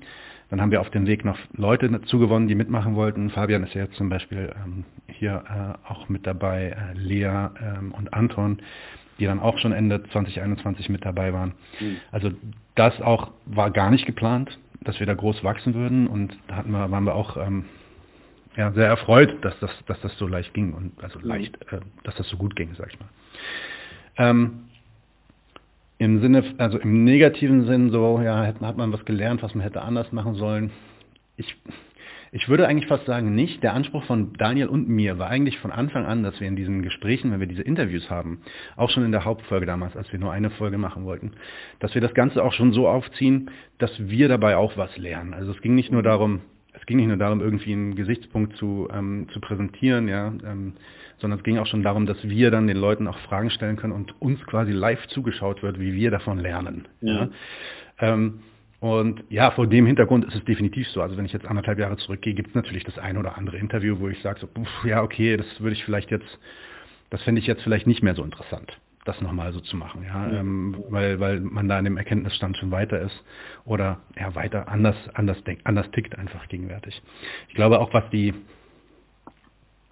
ja, da kann, können wir glaube ich auch offen sein, was die Radikalität angeht von unserer, von unserer Message und von unserer, ähm, von unserer Ausrichtung als Podcast. Ähm, das hat sich auch verschärft. Ähm, das hat sich verschärft durch einige Momente, ähm, wo, wir, wo wir spezielle Episoden gemacht haben, wie zum Beispiel Anfang des Jahres äh, eine Episode zur Prostitution und wir dann gemerkt haben, was da für ein krasser Gegenwind kam. Mhm. Ähm, und, und da haben wir dann halt auch dediziert Position bezogen. Das hat sich dann aber natürlich auch nochmal drastisch verschärft mit dem Ukraine-Krieg. Mhm. Äh, insofern ja, würde ich sagen, dass unsere Ausrichtung, unsere radikal, ausri äh, radikal kommunistische Ausrichtung auch von Anfang an schon zwar dabei war, allerdings so in dem, in dem Gestus und dem Habitus vielleicht nicht, ähm, nicht, nicht so bewusst dominant rüberkam wie jetzt. Ja. ja. Wir sind da jetzt teilweise schon militanter, würde ich sagen. Ja. Ähm, ich wollte auch mit Blick auf die Uhr, jetzt muss ich ein paar Fragen äh, vielleicht auslassen. Sorry, ich rede zu viel. Nee, gar kein Problem. Ähm, ich habe selber beim Vorbereiten gemerkt, ähm, ich würde dir eigentlich gerne sehr viel mehr Fragen stellen, als ich hier stellen kann. Ähm, Fabian hat gerade schon ein paar Zahlen und Daten genannt zu eurer Hörerschaft oder zu eurer Community auch ein bisschen. Ähm, also über Alter, ähm, vielleicht auch die Art und Weise, da steht ein bisschen was im, im, Artikel dann auch drin, wie das konsumiert wird, also über welche Kanäle. Ähm, was ich dich fragen wollte ist, ähm, mit was für Bedürfnissen kommen die Leute zu euch? Also gibt es Leute, die ähm, also meine persönliche Beobachtung ist, ist, es gibt immer mehr Leute, die auch über soziale Medien, über Podcasts, das heißt, dass also das erste Mal überhaupt politisiert werden oder mhm. mit politischen Inhalten in Berührung kommen. Mhm. Ähm, das hat sich in den letzten Jahren sehr verändert. Also natürlich jetzt auch in den letzten beiden durch Corona. Ähm, ist das viel? Ähm, gibt es Leute, die linke Debatten bei euch ausgetragen sehen wollen? Also mit was für Interessen und mit was für Bedürfnissen sozusagen werdet ihr konfrontiert? Ähm, also das, was du gerade meintest, gibt es gibt es auch. Es gibt es auch nicht wenig. Wir haben das wirklich auch, ähm, wir haben oft Messages bekommen von so kleineren und größeren Aktivistengruppen überall in Deutschland, wo dann halt irgendwie ähm, Leute aus der Gruppe sagen, ey, da kamen jetzt gerade drei Leute, ähm, die wollen aktiv werden und die haben sich unserer Gruppe angeschlossen, weil sie diese eine Folge bei 99 zu 1 gesehen haben. Also sowas, mhm. sowas passiert schon. Ist auch nicht wenig tatsächlich. Das sind auch immer sehr ähm, belohnende Momente, sage ich mal, wenn man sowas hört. Das freut einen natürlich. Ähm, ja, andererseits, äh, das ist, glaube ich, so einfach, also mit einem Satz ist das nicht zu sagen. Es ist, das mhm. ist unterschiedlich. Es gibt durchaus, es gibt durchaus Leute, die ähm, kommen aufgrund der, äh, der Inhalte im Sinne von, hier lernen sie was Neues und in jeder, jeder Folge sind sie irgendwie äh, wird, wird, ja, wird was Neues behandelt, was sie noch nicht kannten. Die gibt es. Dann gibt es aber auch Leute, wo ich sagen würde, und das sind dann auch teilweise wirklich Leute, die ähm, länger mit bei uns dabei sind und auch wirklich zum, zum, zur Stamm ähm, Zuhörerschaft gehören, würde ich sagen, äh, die selber auch schon total versiert sind, was, mhm. ähm, was Theorie und, und, ähm, und, und die Inhalte angeht, die wir hier präsentieren. Nicht, dass sie da nichts Neues lernen würden, aber es ist schon so, dass teilweise man eigentlich dann auch diese Leute ins Interview holen könnte, um mit denen mal zu quatschen teilweise. Ja, ja. Ähm, und die, äh, ja, die kommen dann, da würde ich gerne mal ein Interview mit denen machen, um zu fragen, okay, dann, dann kommt ihr, kommt ihr vielleicht wegen dem, weiß ich nicht, wegen Sense of Community oder wegen, einfach wegen dem Fakt, dass wir hier bei 99 zu 1 versuchen, so ein bisschen das zu machen, was ihr dann auch glaubt, was wir machen sollten. Ähm, ne, also auch was die Message angeht. Und dann ein anderer Punkt, es gibt natürlich auch immer wieder Leute, die kommen, ähm, weil sie sich streiten wollen. Ja? Mhm. Also hier werden ja teilweise auch wirklich klar Positionen bezogen, sowohl von uns als auch von den ähm, Gästen teilweise. Mhm. Ja, und wenn dann jetzt, weiß ich nicht, die, der, der Freudomarxismus kritisiert wird letzte Woche, dann kommen halt Leute, die sich äh, dem Freudomarxismus angehörig fühlen und sagen, äh, nein, das geht gar nicht. Ne, und das sieht man dann in den Kommentaren. Manchmal kann man das dann wenden zu einem konstruktiven Gespräch. Da kommen dann auch manchmal wirklich Debatten bei raus. Ähm, manchmal geht es halt nicht. Mhm. Aber das haben wir auch viel auf jeden Fall. Und erst seit kurzem, ich muss sagen, das ist auch erst seit vielleicht einem halben Jahr, merken wir auch mehr rechten Gegenwind tatsächlich. Also mhm. die ersten, die ersten zwölf Monate waren wir, glaube ich, fast unbehellt unterwegs. Ja. Aber seitdem wir so ein bisschen größer geworden sind, kommen auch immer mehr auch nicht viele, aber immer, immer äh, mehr vereinzelte Rechte in die Kommentare mit ihren rechten Inhalten. Das gibt's auch, klar. Mhm. Und also das hatte Fabian auch ein bisschen ausgeführt, du hast da auch was zu gesagt. Ähm, es gibt so die, ich sag mal, klassischen Formate der linken Gegenkultur im Sinne von Medienlandschaft erstmal. Also Öffentlichkeit ist ja mehr als Medien, aber ähm, Medien eben wie Tageszeitungen, wie die Junge Welt oder ähm, die Melodie und Rhythmus als Kulturmagazin, dann mhm. Zeitschriften, wie wir das sind, ähm, die aber einen anderen, eine andere Ausrichtung haben, auch ein anderes Projekt teilweise sind, andere Leute erreichen und für andere, ähm, für andere ähm, Wege auch der Auseinandersetzung teilweise stehen. Also einfach weil eine Vierteljahreszeitschrift anders funktioniert als ein Podcast. Ja, klar. Und jetzt hatte ähm, Fabian vorhin ähm, den Begriff benutzt, popularisieren. Da habe ich drüber nachgedacht, in welchem Verhältnis, also wie diskutiert ihr denn, in welches Verhältnis ihr euch setzt zu diesen bestehenden Organen? Also theoretische Zeitschriften, Tageszeitungen, also seid ihr quasi der Popularisierer nur das, ähm, und der Vermittler? Oder wie seht ihr da quasi euer Verhältnis? Es liegt ein bisschen in der Natur des Formats, dass man natürlich jetzt keine, also man kann, man kann auch schon, ich kann eine zehnteilige Serie irgendwie bauen zur Wertform oder so, ja. ja. Ähm, so, so, ich meine, solche Podcasts gibt es da draußen auch, ne? Ja. Ähm, da, aber dann muss man, dann muss es halt auch wirklich eine zehnteilige Serie sein mit, weiß ich nicht, 10, 90 Minuten Folgen, die sich halt nur um dieses Thema drehen. Äh, und das ist natürlich nicht unser Format. Insofern ist schon der Anspruch, ähm, es ist nicht nur der Anspruch, irgendwie so ein, so ein Teaser zu sein, ja. Also nur, nur irgendwie so ein bisschen Blut lecken zu lassen, auf das Leute dann irgendwie zu Marxes Kapital springen oder so, ja. Sondern es ist schon die Idee, dass wir hier tatsächlich auch Aussagen und, und auch, auch Statements rüberbringen, die eine politische Relevanz haben. Ähm, allerdings ist dann aufgrund des Formats dann auch klar, äh, dass diese, diese, diese Türöffnerfunktion auf jeden Fall auch dazu gehört. Ja? Also ja. So, äh, ein bisschen auch, muss ich sagen, wie es dann bei mir war, bei, mit diesem amerikanischen Podcast, diese Idee, dass wow, einfach nur dadurch, dass man dann auch diese ganzen Gäste sieht, die dann alle irgendwelche Bücher oder irgendwelche Artikel geschrieben haben oder irgendwo aktiv sind oder, mhm. weiß nicht, jetzt Anushka Anushka Eckert, die in, in Rojava war und darüber berichtet, ja, ja. Ähm, äh, wie man dann auf einmal Zugang bekommt zu Informationen, die, obwohl man eigentlich Zugang zu denen hat, ne, man kann es ja einfach googeln und könnte es auch irgendwie schon finden, mhm. aber ähm, ne, man hat dann Namen, man hat dann Leute, man weiß jetzt, weiß ich nicht, man weiß jetzt, wer Michael Heinrich ist oder man weiß, wer John Lütten ist und kann John Lütten googeln und findet dann seine Artikel. Ähm, ja. ne, und, und, und diese Art von ähm, Door-Opening, ähm, Gateway oder Gateway Drug mhm. äh, quasi in so linke Theorie und auch linke äh, Erkenntnis, sage ich mal, das ja. ist schon Teil unserer Mission, würde ich sagen. Ja. Es hat also es hat tatsächlich Leute gegeben. Wir haben jetzt vor ein paar Wochen unsere marxistische Studienwoche das erste Mal wieder durchführen können, also als Präsenzveranstaltung. Das machen wir sonst einmal im Jahr zu verschiedenen Themen und in Frankfurt. Es hat tatsächlich Leute gegeben, die ähm, durch euch und durch die Erwähnung dieser Veranstaltung im Podcast ähm, darauf aufmerksam wurden und sich dann angemeldet haben. Also diese Effekte gibt es. Und auch ähm, die Ausgabe, die wir damals im Interview besprochen haben, ähm, ich habe da von einigen Leuten jetzt die Rückmeldung bekommen, dass sie das kennengelernt haben durch das Gespräch. Ja, also, also ich bin ganz ehrlich, ich habe die Z kennengelernt durch den Podcast. Hm. Also ich, ich, ich habe schon vorher gewusst, dass es hier und da so marxistische Magazine gab. Ein paar kannte ich auch. Äh, Brockler, Brockler hatte ich auch, ja. auch gehört zum Beispiel, aber ähm, ja, dadurch, dass ich, dadurch, dass ich nie so, ich bin nie, ich habe mich nie hingesetzt und gegoogelt, marxistische Zeitschrift oder marxistisches Magazin. Klar, Bin ich nie, nie, wirklich drauf gestoßen.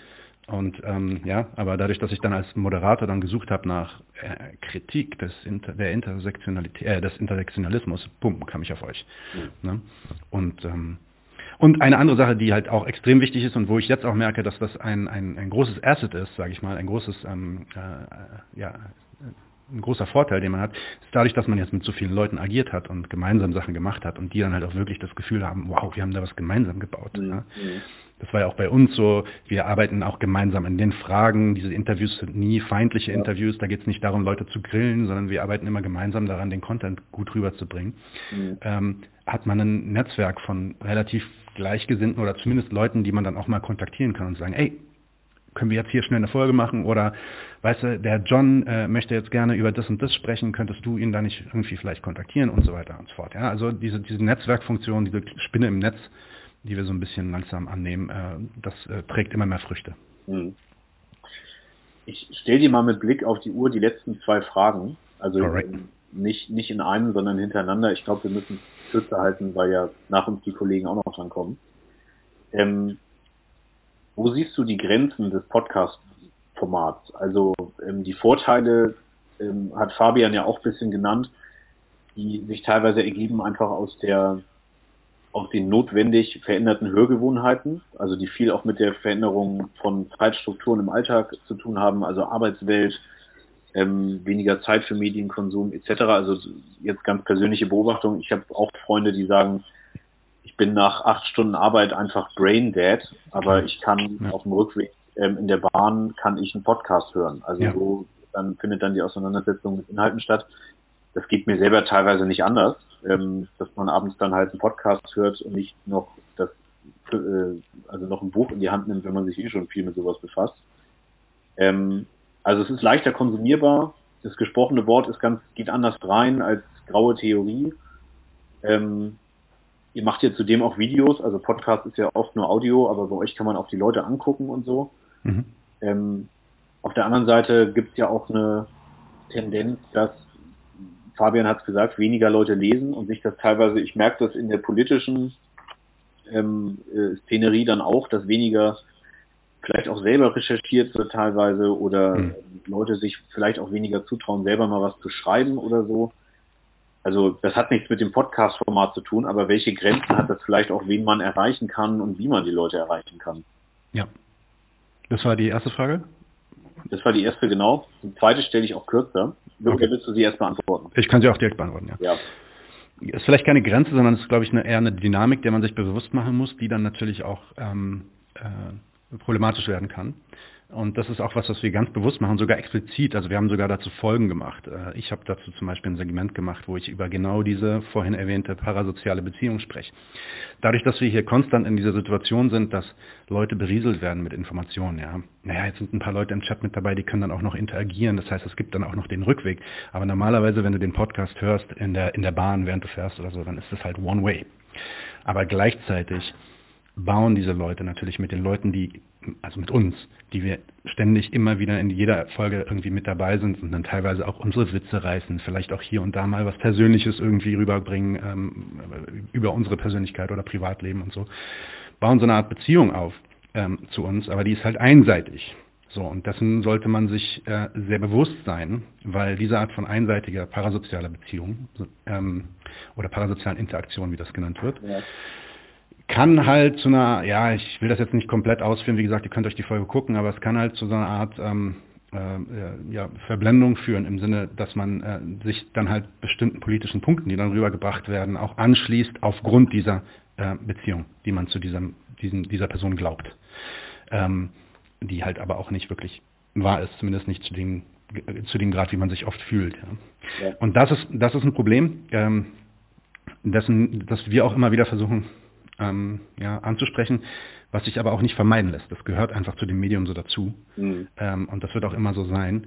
Aber man muss halt aufpassen, dass man, ähm, ja, dass man seine politischen Inhalte trotzdem immer noch ähm, wach prüft, sage ich mal. Ja? Und äh, auch nur weil man, weiß ich nicht, Daniel mag oder weil man Nadim mag, ähm, das nicht heißt, dass man nicht auch grundlegend mit, mit denen irgendwo im Widerspruch sein kann.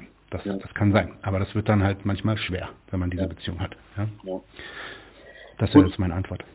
Ähm, letzte Frage, damit wir den anderen nicht die Zeit klauen. Ähm, das Internet ist, auch das hat Fabian gesagt, ist kein politisch neutraler Raum, also hochgradig äh, kartelliert und monopolisiert. Und ihr als Podcast und als Projekt, ähm, so wie andere auch, ähm, sind angewiesen auf Algorithmen, teilweise um Plattformen wie YouTube, Spotify etc. Und ähm, seid darüber auch sozusagen angreifbar. Also es kann sehr schnell gehen, dass, äh, und das passiert ja auch teilweise, dass ähm, Kanäle oder Sender verboten werden und man ist quasi abhängig ein Stück weit von den Algorithmen ähm, von Tech-Monopolen oder von Tech-Konzernen. Ähm, merkt ihr das und also es ist auch kein Geheimnis, dass bei so, äh, sozialen Medien wie Instagram und so weiter linke Inhalte tendenziell das Nachsehen haben gegenüber anderen und äh, eingeschränkt werden. Also merkt ihr das und wie geht ihr damit um? Das vielleicht als letztes, alles andere dann an anderer Stelle. Wir merken es tatsächlich noch nicht so sehr. Noch nicht. Ähm, das ist auch, wäre immer interessant herauszufinden, warum das nicht so ist. Also bei uns werden keine Folgen zu Palästina irgendwie geblockt oder sowas. Sowas passiert mhm. nicht. Ähm, das liegt aber vielleicht auch daran, dass wir zum Beispiel auf, auf Instagram passiert sowas sehr, sehr oft, ähm, das weiß ich. Äh, aber da ist es auch, da sind wir auch einfach weniger aktiv als auf YouTube. Ähm, manchmal haben wir Probleme mit der Monetarisierung, aber das liegt dann meistens eher an den, ja, an den Musikteilen oder so, die wir abgespielt haben oder irgendwelche Videos. Und das, äh, das klärt sich dann und die Monetarisierung ist ja bei uns sowieso nicht so zentral, also wir machen damit eh kaum Geld. Ähm, die Insofern denke ich nicht, dass es gegenwärtig ein Problem ist. Aber irgendwann wird es natürlich, kann es natürlich zu einem Problem werden. Ähm, und da ist es einfach so, dass man sich da vor allerdings auch, wenn man diese Reichweite will, nicht schützen kann. Ja. Also natürlich könnte ich jetzt einen Podcast machen und Fabian hat es so gut gesagt mit so einem Meme von, äh, von so zwei Dosen mit einem Faden zwischendrin. So, das, ist, das, das könnte natürlich auch unser Podcast sein, so stille Postmäßig. Ja. Ähm, oder ich weiß nicht, Fadentelefon oder so hieß das. Ne? Ja, ja. Aber ja, die Techno und die Technologien, die Netzwerke, die Cloud-Server-Infrastrukturen, die ganzen Serverfarmen und so sind halt alle ausnahmslos in der Hand von Großkonzernen. Gibt's halt nicht anders. Ne? Insofern ähm, äh, müssen wir uns schon darauf einlassen. Meine, mein Trost ist dann immer, dass wenn ich äh, oh, ich, ich mache dich mal kurz mute. Test, Test. Ja, jetzt besser. Mein Trost ist dann immer, dass wenn ich ähm, äh, glaube, wenn ich mir vorstelle, dass wir äh, gecancelt werden, tatsächlich runtergenommen werden von der Plattform, dass wir dann wahrscheinlich schon so viel Einfluss hatten, dass es, dass es sich in der Gesellschaft bemerkbar macht und das ist dann vielleicht der Moment, wo sich dann der ganze Kram dann auch äh, auf, auf eine andere Art und Weise weiter organisieren kann, nämlich in anderen Gruppierungen und äh, Richtungen. Ja, du bist wieder unmuted. Gut, ja, danke dir. Ja, vielen Dank. Äh, kleiner Einblick in ähm, Ausrichtung, Agenda und ähm, Arbeit eines linken Podcasts für eurem als Beispiel für linke Gegenöffentlichkeit. Das soll es von uns gewesen sein. Danke dir, Nadim. Ähm, dann übergebe ich jetzt an Gerd, der den nächsten Blog anmoderieren wird. Ja, vielen Dank, äh, John. Ähm, jetzt haben wir lange über linke Medien geredet. Ähm, und kommen jetzt nochmal zurück ähm, sozusagen auf das, was sich eher im Mainstream tut, was man sicherlich nicht unbedingt als linke Medien bezeichnen kann. Äh, mein Name ist Gerd, ich bin auch Mitglied der Z-Redaktion, ähm, habe diesen Schwerpunkt zum Teil auch mit betreut und freue mich, dass ich jetzt mit Sabine Kebier zusammen ihren Beitrag vorstellen kann und dass wir im Gespräch euch ein bisschen nahebringen können, was Sabine in ihrem Beitrag schreibt. Ähm, in ihrem Beitrag geht es um die Informationslage zum Krieg in der Ukraine. Und dieser Krieg in der Ukraine ist natürlich ein Thema, was von den Medien sehr, sehr stark geprägt worden ist. Sabine Kebier ist Philosophin, Autorin, hat eine unendlich große Anzahl von Büchern vorgelegt, unter anderem zu Antonio Gramsci, viel aber auch zu Brecht geschrieben, hat aber auch Kinderbücher geschrieben. Ich selbst habe Sabine, das wird sie nicht wissen, aber ich erinnere mich daran ganz gut, in den End 1980er Jahren mal in Marburg, ich war gerade frischer Student der Germanistik und Politikwissenschaft bei einem Vortrag gehört. Da ging es damals um Brecht und die Frauen. Ich glaube, es ging um Margarete Steffin, vielleicht auch um Ruth Berlau. Ich weiß es nicht mehr genau, aber daran erinnere ich mich sehr gut und ich freue mich, dass wir, ich mit Sabine hier das Gespräch führen kann. Hallo Sabine. Hallo, guten Abend. Ähm, Macht und Funktion der Mainstream-Medien, über die wir jetzt in den nächsten 20 Minuten ungefähr reden werden, wird, glaube ich, selten so klar wie in Krisensituationen. Und der Krieg in der Ukraine und der, die damit verbundenen weltpolitischen Folgen sind ganz ohne Zweifel eine solche Krisensituation. Und Sabine, du behandelst in deinem Beitrag, in deinem neuen Set, die Rolle der deutschen Medien in diesem Krieg. Und gleich im zweiten Satz deines Beitrags stellst du die Frage, die sich, glaube ich, viele Menschen zu Beginn des Krieges und angesichts der Berichterstattung, die wir ja alle tagtäglich verfolgt haben und teilweise bis heute verfolgen, darüber gestellt haben. Nämlich die Frage, wer führt hier eigentlich wen? Das heißt, entscheidet die Politik oder ist die Politik eher getriebener der Medien? Das ist, glaube ich, eine Frage, die bis heute hm, bei dieser Frage Medien im Krieg eine Rolle spielt. Sabine, was würdest du sagen? Würdest du sagen, dass die Reichweiten und meinungsstarken Medien die Eskalationslogik der Bundesregierung herbeigeschrieben und herbeigesendet haben? Also wurde die Politik von den Medien getrieben, so dass all diese Entscheidungen, die wir mitbekommen haben, 100 Milliarden Programm Waffenlieferung, in einer gewissen Weise auch, zumindest auch, ein Produkt der Medienbegleitung dieses Krieges sind? Naja, zu, selbst zu meiner Überraschung, ich, für mich ist das alles nicht ganz neu. Also ich stehe den Medien, den, den großen Medien, die hier Einfluss haben, an sich sehr kritisch gegenüber. Aber es war für mich selber auch noch eine Überraschung, dass sich tatsächlich vollzog, was also für Kriege äh, typisch ist, dass also Politik und äh, Medien praktisch miteinander verschmelzen. Und unsere Medienlandschaft tut ja so oder stellt sich selbst so dar, dass sie unabhängig ist und eigene Meinungen vertritt. Und ähm, also ich sehe da also eine große Übereinstimmung.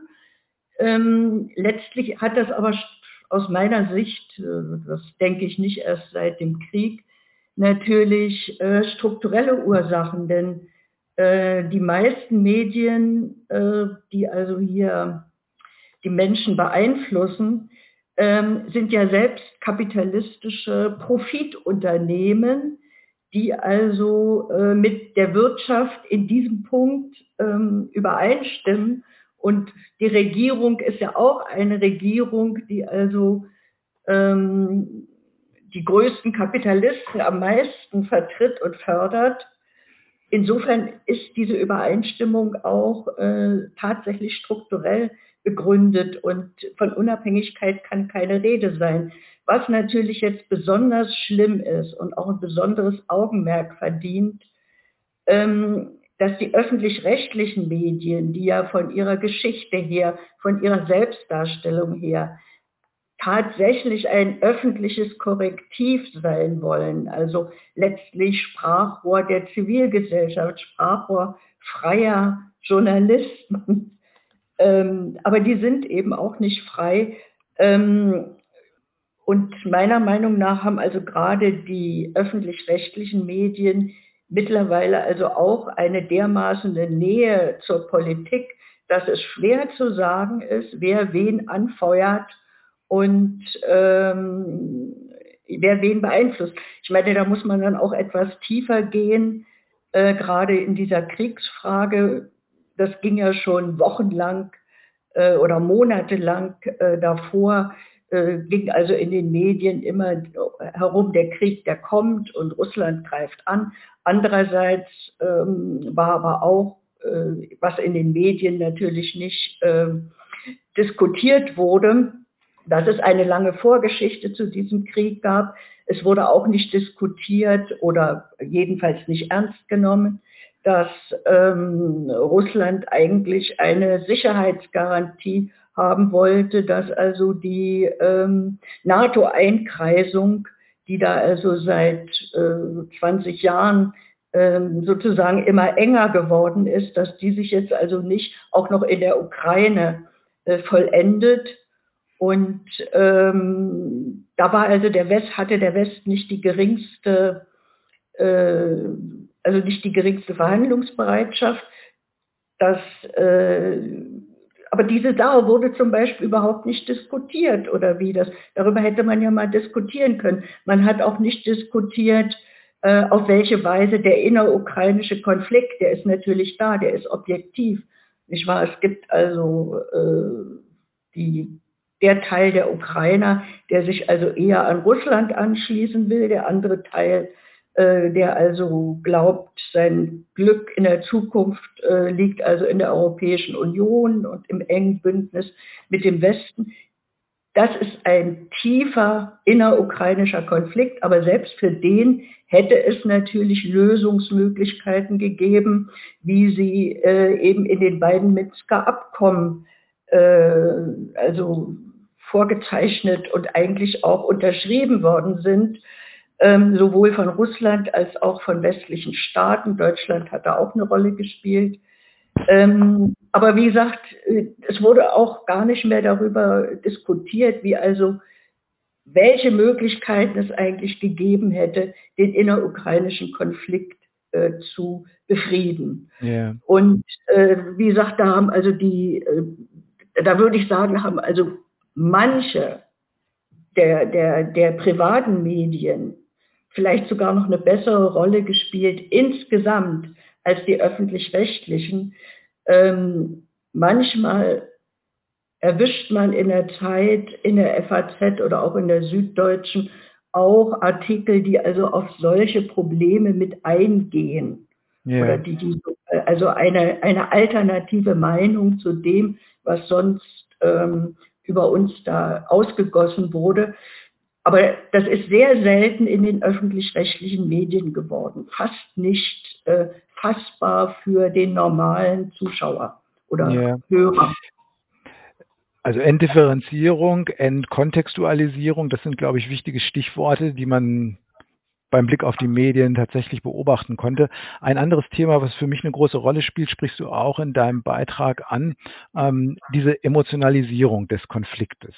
Das ist ein weiteres wichtiges Stichwort. Mir scheint, das ist ein genereller Trend, dass Konflikte sagen oftmals von sehr stark von der Sachebene weggebracht werden und über eine Emotionalisierung versucht wird, ähm, eine bestimmte Parteinahme äh, auf Seiten der Medien durch die Medien zu erzeugen. Wie wurde diese Emotionalisierung durch die Medien aus deiner Sicht funktional eingesetzt und welche anderen, auf welche anderen Themen äh, bezogen auf den Krieg wurden dabei beiseite gewischt? Das heißt, was wurde damit eigentlich dethematisiert, indem man diesen Krieg in einer sehr, sehr emotionalen Art und Weise dargestellt hat? Ja, natürlich, äh, jeder Krieg äh, muss auch von der emotionalen Seite dargestellt werden. Ist das ist das Unmenschlichste und Schrecklichste, was also passieren kann und, pass und eben leider auch passiert. Äh, bloß hier spielte also wieder die Einseitigkeit eine fatale Rolle. Es wurde, war den meisten Menschen gar nicht bewusst. Da muss man natürlich auch schon die mediale Vorgeschichte sehen. Es war den meisten Menschen überhaupt nicht bewusst, dass der Krieg schon seit äh, 2014 äh, besteht und dass da schon 15.000 Menschen umgekommen sind, äh, 9.000 ähm, in den äh, sich also eher Russland anschließenden Teilen und 5.000 äh, wohl an Militärangehörige auf Seiten der Ukraine. Ähm, also es hat dort ja schon ein heißer Krieg äh, geherrscht der aber sehr, sehr wenig äh, mediatisiert worden ist. Und obwohl also beispielsweise die Zahlen, die ich jetzt genannt habe, die kommen von der OSZE, also das ist eine vertrauenswürdige Organisation. Und äh, Bilder, äh, die ja die, sozusagen die Emotion besonders äh, ansprechen, ähm, über äh, ja, also Menschen, auch viele Zivilisten, die also durch den Beschuss von ukrainischer Seite im Donbass und in, äh, also in Donetsk und Luhansk ähm, umgekommen sind, da gab es Bilder. Die sind aber sozusagen nicht in unsere deutschen Medien gekommen, ja. Und äh, dann hat man also offensichtlich, um also auch im Krieg die Gegenpropaganda zu unterdrücken, ähm, hat man also auch noch ähm, Russia Today abgeschaltet, wo man eventuell, wo man früher solche Bilder sehen konnte und die jetzt wahrscheinlich auch äh, gezeigt werden. Da möchte ich mal auf Folgendes hinweisen. Das Abschalten von äh, in Anführungsstriche feindlichen Medien hat noch nicht mal die DDR gemacht. Ja, es wurde zwar nicht gerne gesehen und äh, wenn man Westfernsehen sah oder Westradio hörte, aber die DDR hätte natürlich die, die technischen Mittel gehabt, äh, dass die Leute das nicht sehen können oder das so zu stören, dass man es eben tatsächlich aufgibt. Ne? Also wir, wir stehen verboten gegenüber. Es sind ja auch Internetplattformen schon verboten worden, weil man sich offensichtlich mit denen nicht auseinandersetzen wollte oder auch konnte. es spielen eben auch Verbote eine Rolle, ähm, um also sozusagen die, die öffentliche Meinung in ganz bestimmte Kanäle zu zwängen und alles andere wird als störend empfunden oder als störend äh, eingeschätzt. Da muss man sich auch fragen, was findet in den Redaktionen statt, warum entscheiden die so. Ähm, das ist jetzt wieder ein anderer Punkt. Aber natürlich ist, ist ja äh, eigentlich ein offenes Geheimnis, dass ähm, eben der BND äh, letztlich auch in vielen großen Redaktionen sitzt. Ja, ganz bestimmt auch äh, im öffentlich, äh, in den öffentlich-rechtlichen. Und ähm, also zum Beispiel in gewerkschaftlichen Zusammenhängen äh, von Journalisten ist mir schon seit 30 Jahren öfter mal gesagt worden oder ich habe öfter gehört, dass also man, wenn man beim Springer-Medium arbeitet, man unterschreiben muss, dass man also kritische Äußerungen zu die, zur Politik der USA oder zur Politik von Israel nur in Übereinstimmung mit der Chefredaktion bringen kann. Ja, also wie gesagt, diese Einschränkungen, äh, das würde mich sehr wundern. Also diese diese Arbeit hinter den Kulissen, die findet natürlich heute genauso statt. Klar, jede Zeitung oder bestimmte Zeitungen haben natürlich bestimmte Blattlinien und der Springer Verlag ist, glaube ich, schon immer bekannt dafür gewesen, sozusagen ein Herzstück der Reaktion zu sein, wenn man so will. Und das kann ich mir gut vorstellen. Wobei du ja vorher selber gesagt hattest, dass es eine Differenzierung gibt. Du hattest erwähnt, dass zum Beispiel die öffentlich-rechtlichen Medien offensichtlich aus deiner Sicht da eine sehr viel sagen, einseitigere Position haben, wogegen, das ist zumindest auch meine eigene Leseerfahrung, man in großen überregionalen Tageszeitungen, sei es die FAZ, die nun sicherlich die Speerspitze des bürgerlichen Konservatismus ist, aber auch in anderen, teilweise regionaleren Tageszeitungen schon auch immer mal wieder andere Stimmen findet. Also sozusagen es keine sozusagen komplette Einheitssicht ist, aber sozusagen es schwer ist, sich diese einzelnen Punkte rauszusuchen meine Frage wäre, du schreibst, die deutschen Medien, schreibst du in deinem Beitrag, seien einer Inszenierung gefolgt, deren Stichwort letztendlich in den USA festgelegt würden. Wir hätten das eben schon, sagen, eine klare Ausrichtung auf den, die Hegemonialmacht des westlichen Bündnisses. Ähm, du erwähnst in diesem Zusammenhang Nord Stream 2, das war ja ein Ziel der Amerikaner schon weit vor dem Krieg, möglichst die Inbetriebnahme dieser Pipeline zu verhindern und Frackinggas nach Deutschland zu verkaufen. Man könnte aber vielleicht auch das Ziel, was ja jetzt von allen im Westen geteilt wird, sagen, Russland darüber zu bestrafen, dass man sie möglichst in einen Abnutzungskrieg hineintreibt, indem man die Ukraine weiter aufrüstet, als einen solcher Punkte ansehen. Meine Frage ist ein bisschen, die ich mir gestellt habe, wie muss ich mir solche Inszenierung oder solche Orientierung an den USA vorstellen? Gibt es aus deiner Sicht eine direkte ökonomische Abhängigkeit deutscher Medien von amerikanischen Verlagshäusern, also dass man da sozusagen eine gewisse Form auch von ökonomischem Druck ausüben kann? Oder sind das eher Formen ideologischer Konformität, die ja weniger wie soll ich sagen, über Druck und Repression laufen, sondern so eine, ich sag mal in Anführungszeichen, ideologische Gleichschaltung sind, die man mehr oder weniger freiwillig vornimmt, dass man diese Sichtweisen teilt, weil sie in den Redaktionen vielleicht auch hegemonial sind. Was würdest du sagen, was spielt da eine Rolle? Ja, ich glaube, Druck ist gar, ökonomischer Druck ist gar nicht nötig, weil es besteht einfach Interessenübereinstimmung.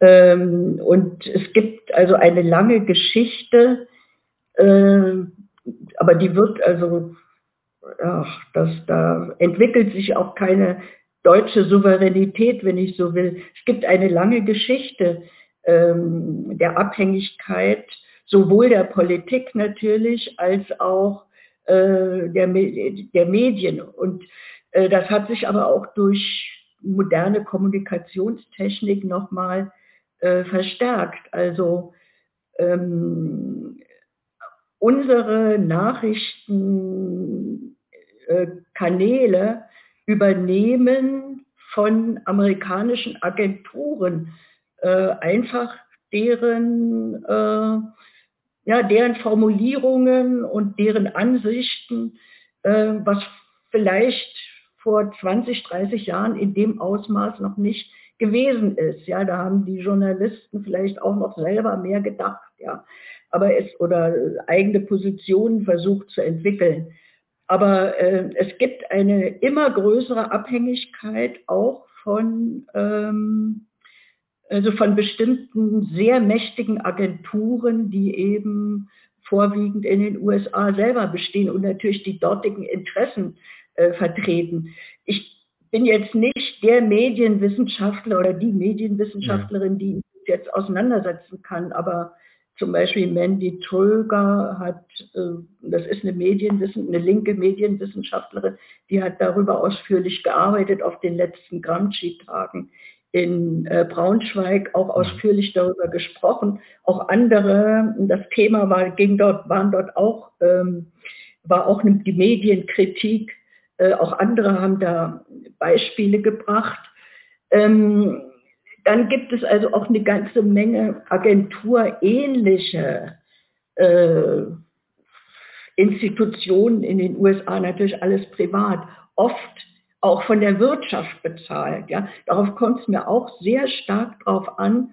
Das hat übrigens auch Bernie Sanders in seinem hier auf Deutsch ver, veröffentlichten Buch auch deutlich gemacht, dass ähm, große Wirtschaftsunternehmen oft auch Teilhaber oder sogar Besitzer von ganzen Nachrichtenagenturen oder auch von Medien sind.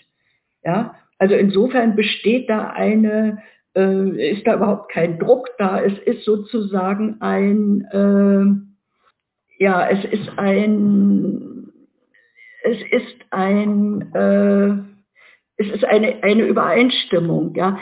Ich sehe jetzt hier gerade an meinem Laptop, dass ich den Strom äh, bald abgeschaltet kriege. Ich muss ganz schnell ein Kabel holen. Ja? Entschuldigung, ich habe vorhin den Raum gewechselt, dadurch muss ich jetzt auch in einen anderen Raum, aber es geht ganz schnell. Ja? Hol mal das Kabel, das ist kein Problem. Das können wir sicherlich kurz äh, überspielen.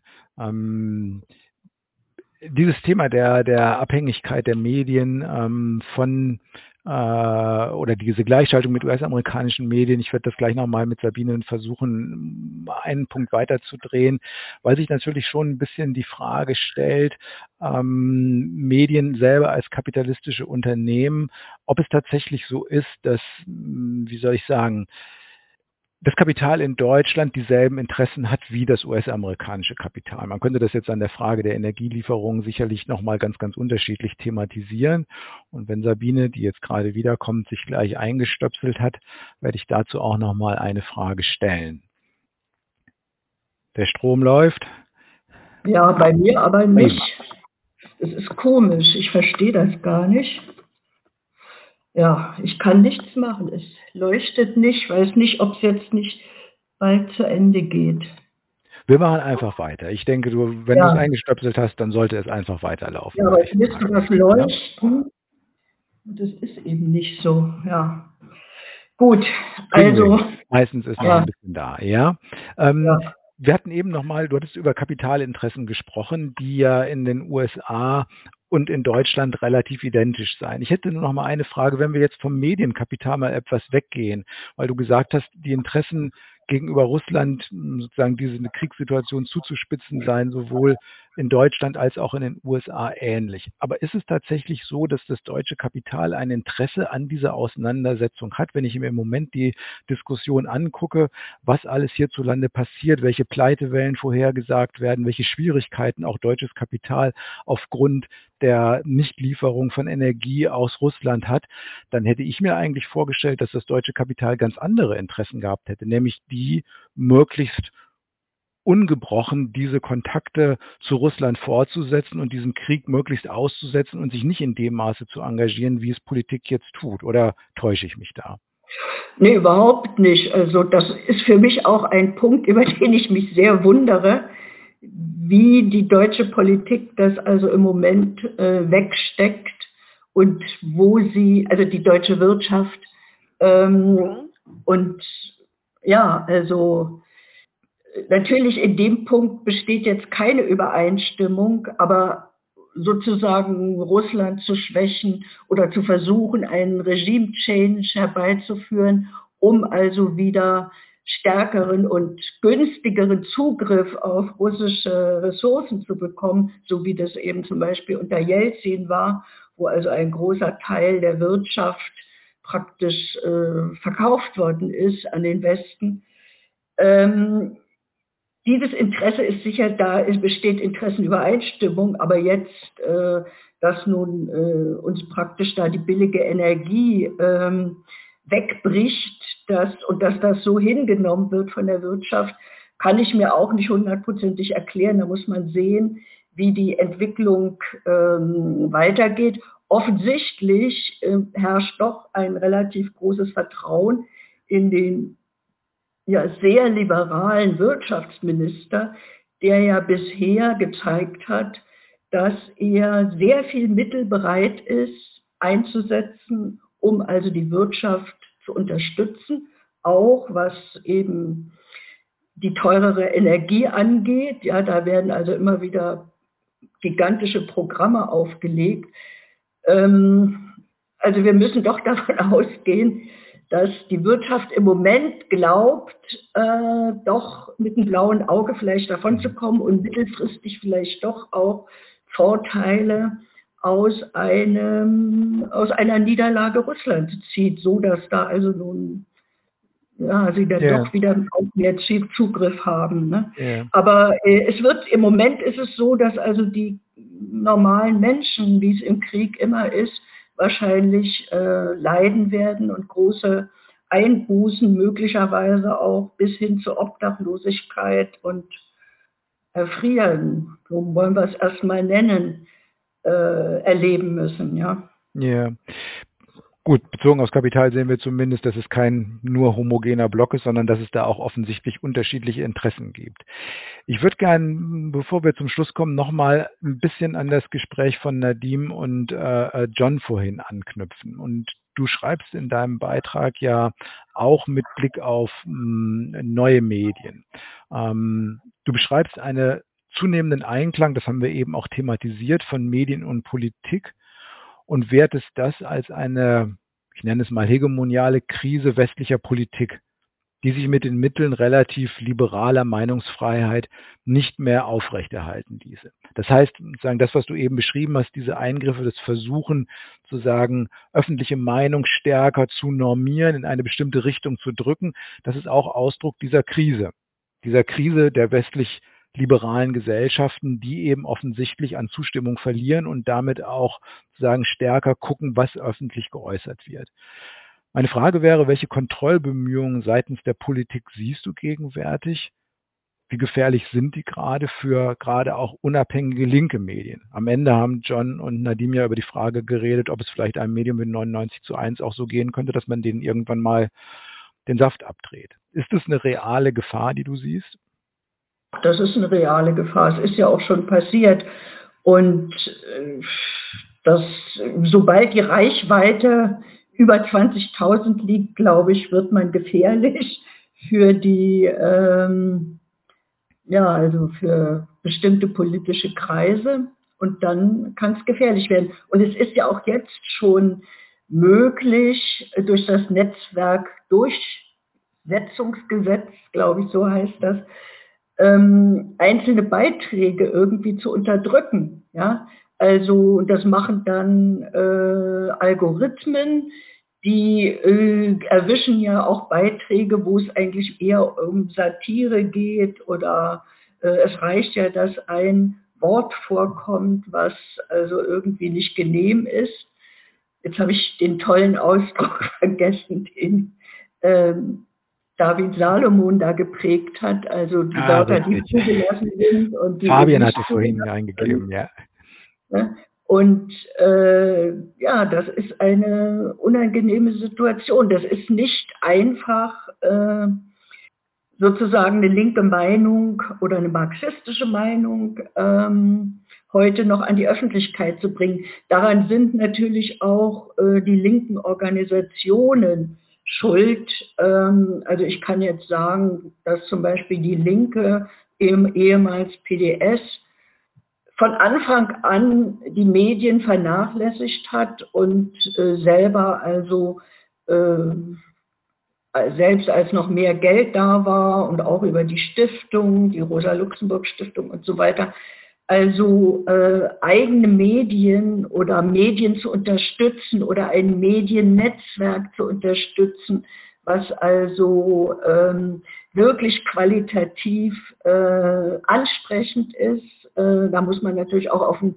gewissen Gesellschaft, also gewissen technischen Niveau arbeiten.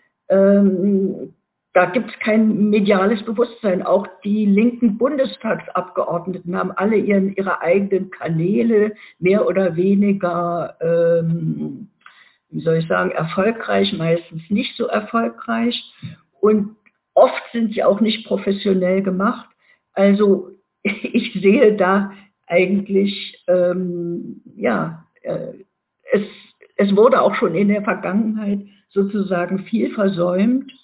Und ja, man kann jetzt nur hoffen, dass sich tatsächlich auch Netzwerke von ähm, den kleinen, neu entstehenden äh, linken Netzwerken bilden. Aber bin ja auch ein bisschen da drin tätig. Äh, ich sehe da auch also eher Konkurrenzdenken und ähm, also jeder versucht selber ja. weiterzukommen und es gibt äh, doch viel zu wenig Vernetzung und Zusammenarbeit.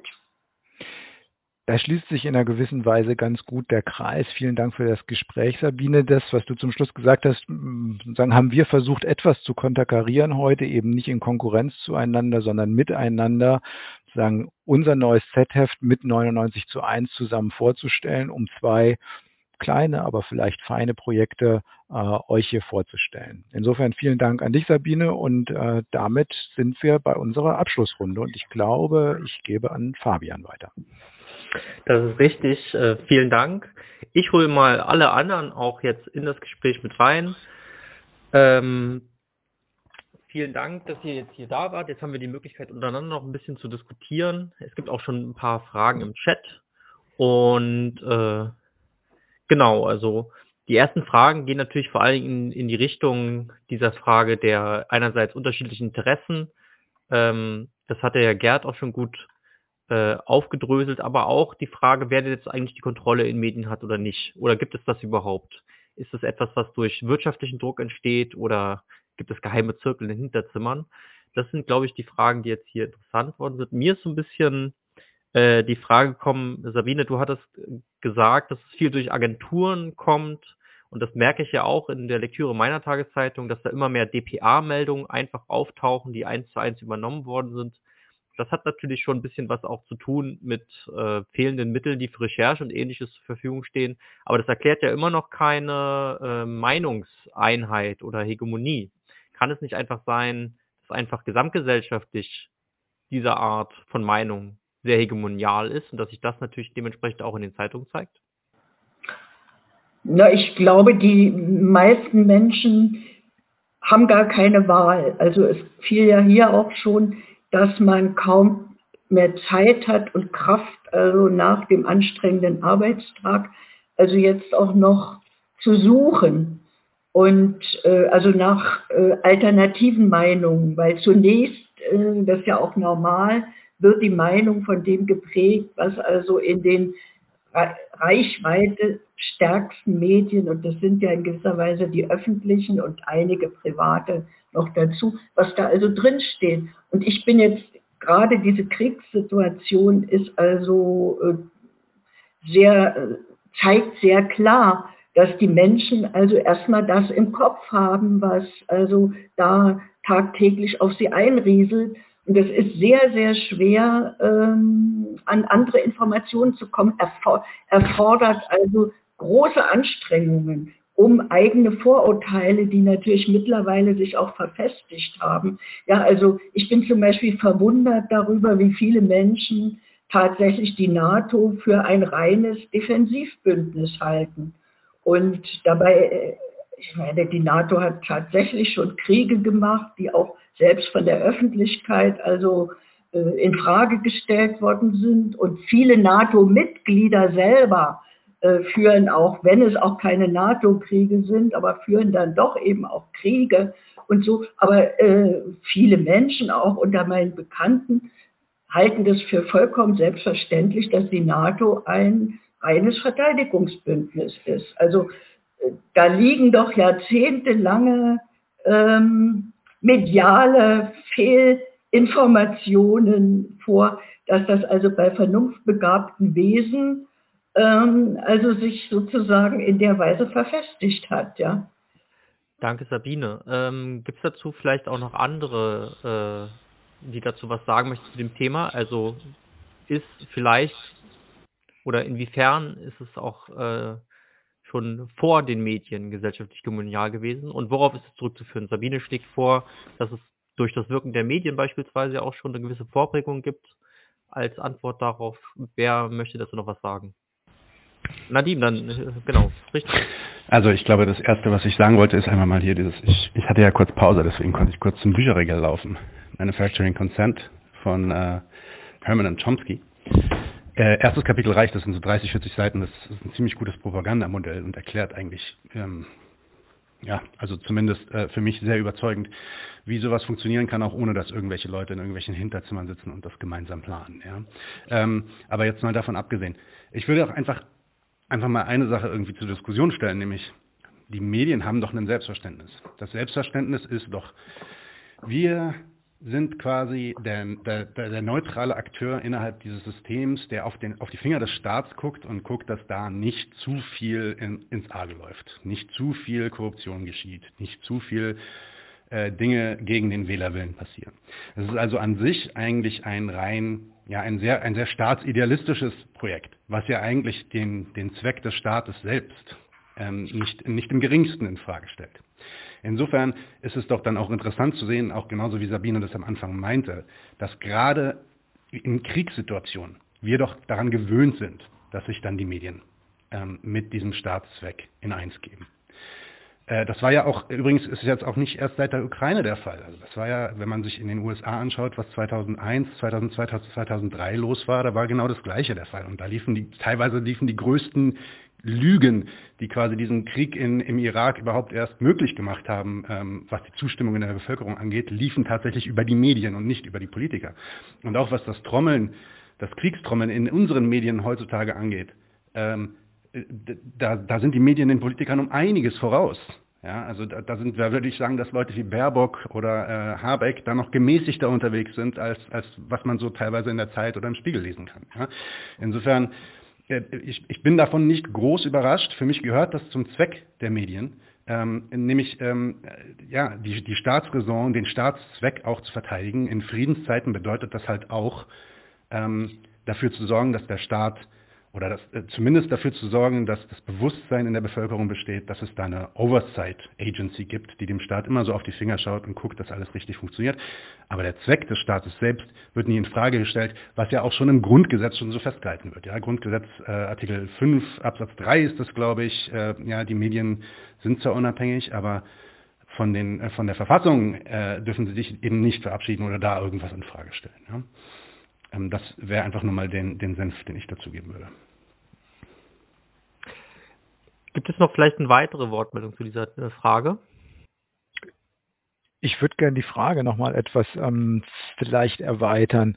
Ähm, ich würde Nadim zustimmen, was er sagt ähm, zu jetzt den, ich nenne sie mal Mainstream-Medien, wobei mir immer die Medien, also ich würde sagen, es gibt schon noch eine Differenzierung. Wir haben auch über linke Medien geredet, also jetzt nur die junge Welt nennen, die dafür ja auch stark angegriffen wird, aber natürlich gibt es auch dort andere Meinungen, aber das sind natürlich kleine Medien.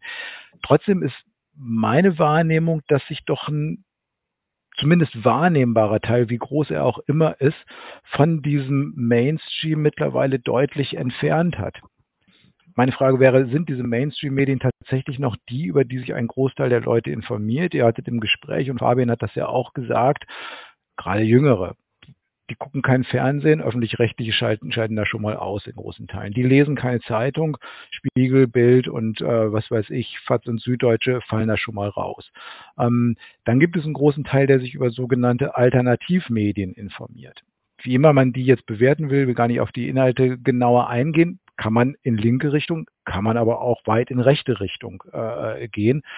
Alles, was sich jetzt auf den Straßen tut, was ja anscheinend Regierenden Sorge macht, Frau Baerbock redet von der Sorge von Volksaufständen und so weiter, anscheinend informieren sich doch Leute auch alternativ oder haben Möglichkeiten, sich alternativ zu informieren, was, das würde ich jetzt aus linker Sicht sagen, es nicht immer in jedem Fall besser macht, manchmal eher schlimmer noch oder mindestens genauso schlimm macht. Also das ist doch eine Entwicklung, die ich gerade zumindest beobachte, die zumindest diese Medienmacht mindestens relativiert oder hinterfragt.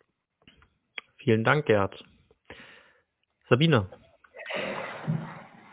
Ja, das ist bestimmt so. Äh, es gibt sicher eine zunehmende äh, Zahl von Menschen, eben gerade auch Jüngeren, denen, äh, ja, die also sich versuchen, anders zu informieren. Die Frage ist jetzt bloß, und die können wir jetzt gar nicht beantworten, wird das politische Auswirkungen haben? Äh, denn äh, ich meine, die einzige Möglichkeit außer einem riesigen Volksaufstand, aber Generalstreik ist ja verboten und so weiter. Äh, also da ist sicherlich auch nicht mitzurechnen. Aber die einzige Möglichkeit, eine Idee zu drehen, äh, wären ja Wahlen. Und äh, die Wahlabstinenz wird ja auch immer größer. Und ich könnte mir vorstellen, dass die also infolge dessen, was wir gerade erleben, möglicherweise noch größer wird. Ähm, also insofern, es wächst sicherlich ein kritisches äh, Potenzial an Menschen, aber wird das politische Auswirkungen haben? Dazu fehlt im Grunde genommen auch die Möglichkeit oder im Moment auch der Wille noch, sich wirklich, wirklich breiter zu organisieren. Denn wie gesagt, die existierenden Parteien, einschließlich Linkspartei, äh, sind da nicht attraktiv genug, also äh, nehmen auch nicht eindeutig genug Stellung zu unseren Problemen. Und ähm, also wie gesagt, vielleicht gibt es schon alter, also es gibt sicher alternatives Denken, das hat sich ja auch in der Corona-Krise schon gezeigt. Aber wird das politische Auswirkungen haben? Danke, Sabine. Und Gerd hat darauf hingewiesen, dass es ja, und das hat, glaube ich, auch die Corona-Krise mehr als deutlich gezeigt, dass es nicht immer unproblematisch ist, was da für alternative Deutungen angeboten werden. Vielleicht nochmal zurück zu den Medien. Nadim, du hattest gesagt, äh, du hast das Gefühl, dass manchmal oft die Medien auch noch so antreibend sind. Und äh, als Beispiel hatten wir jetzt dafür die ähm, äh, Irakkrieg oder ähnliches. Was gab es da? Da gab es diese Botschaftertochter, die von einer amerikanischen Agentur äh, geschult wurde, um dort als äh, weinende Krankenschwester aus einem äh, Hospiz zu berichten, wo angeblich irakische Soldaten äh, Säuglinge ermordet hätten und so. Das war ja auch schon aufgezogen, so ein bisschen, so gezielt aufgezogen. Da gab es ja auch eine enge Zusammenarbeit, dementsprechend auch mit interessierten Parteien. Damit sage ich jetzt zum Beispiel dem Botschafter des entsprechenden Staates, ähm, Kuwait war das.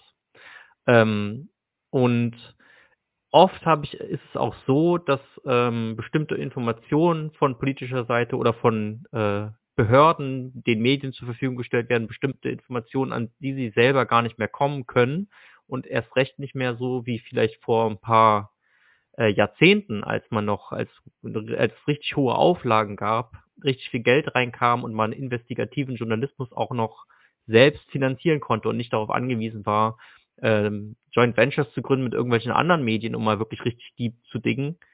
Ähm, Gerade in solchen Krisensituationen ist man am Anfang ja auch auf staatliche Informationen angewiesen. Ne? Was läuft da eigentlich? Und da haben halt Staaten durch ihre Geheimdienste, durch ihre ähm, ähm, durch das Außenministerium oder ähnliches äh, einen ungemeinen Wissensvorsprung vor den Medien. Und ich glaube, das ist auch etwas, was sich zeigt in solchen Krisensituationen. Man ist dann plötzlich auf die angewiesen für die Informationen und das da wäre dann der Kritikpunkt an den Medien zu setzen, da sind die Medien oft zu unkritisch, um die zu hinterfragen, stimmt die denn eigentlich oder nicht?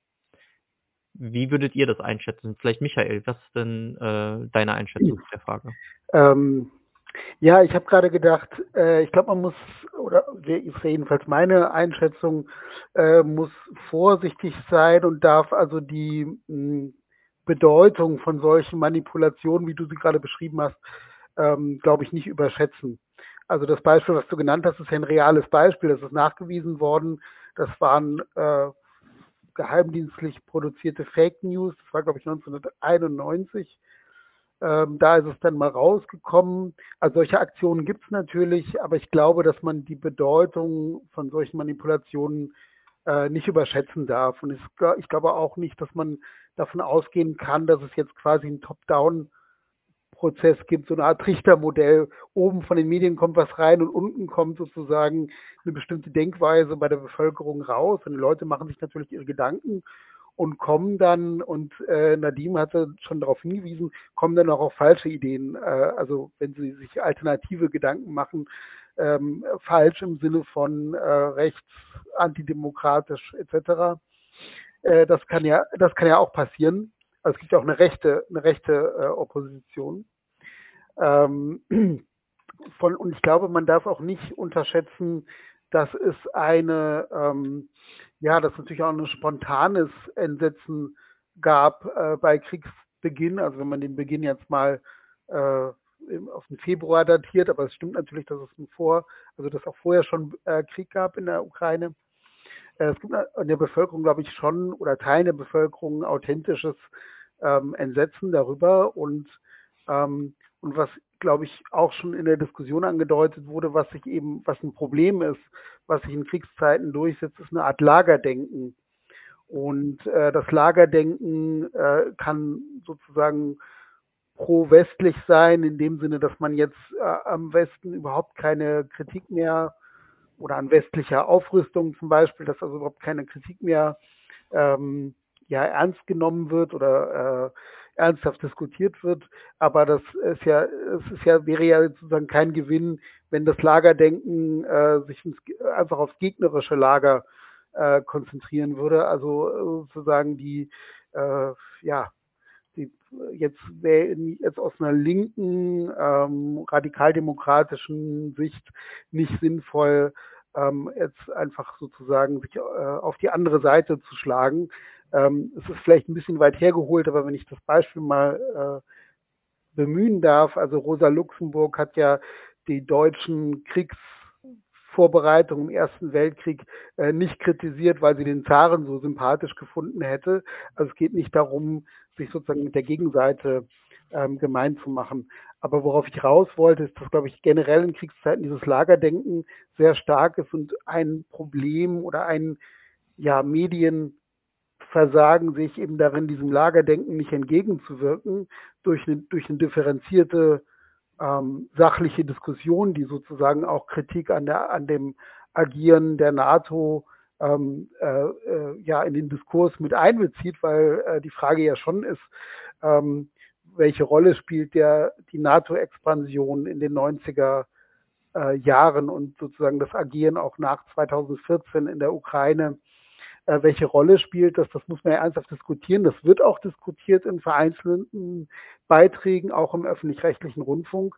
Aber es ist eben doch stark an die Seite gerückt durch eben, ja, äh, einen Diskurs, der also das Lagerdenken sehr bemüht, der die zugespitzten äh, Schlagzeilen bemüht und sowas ist halt, ja, ist sozusagen lauter und eingängiger und leichter zu verbreiten. Das wäre meine Einschätzung dazu.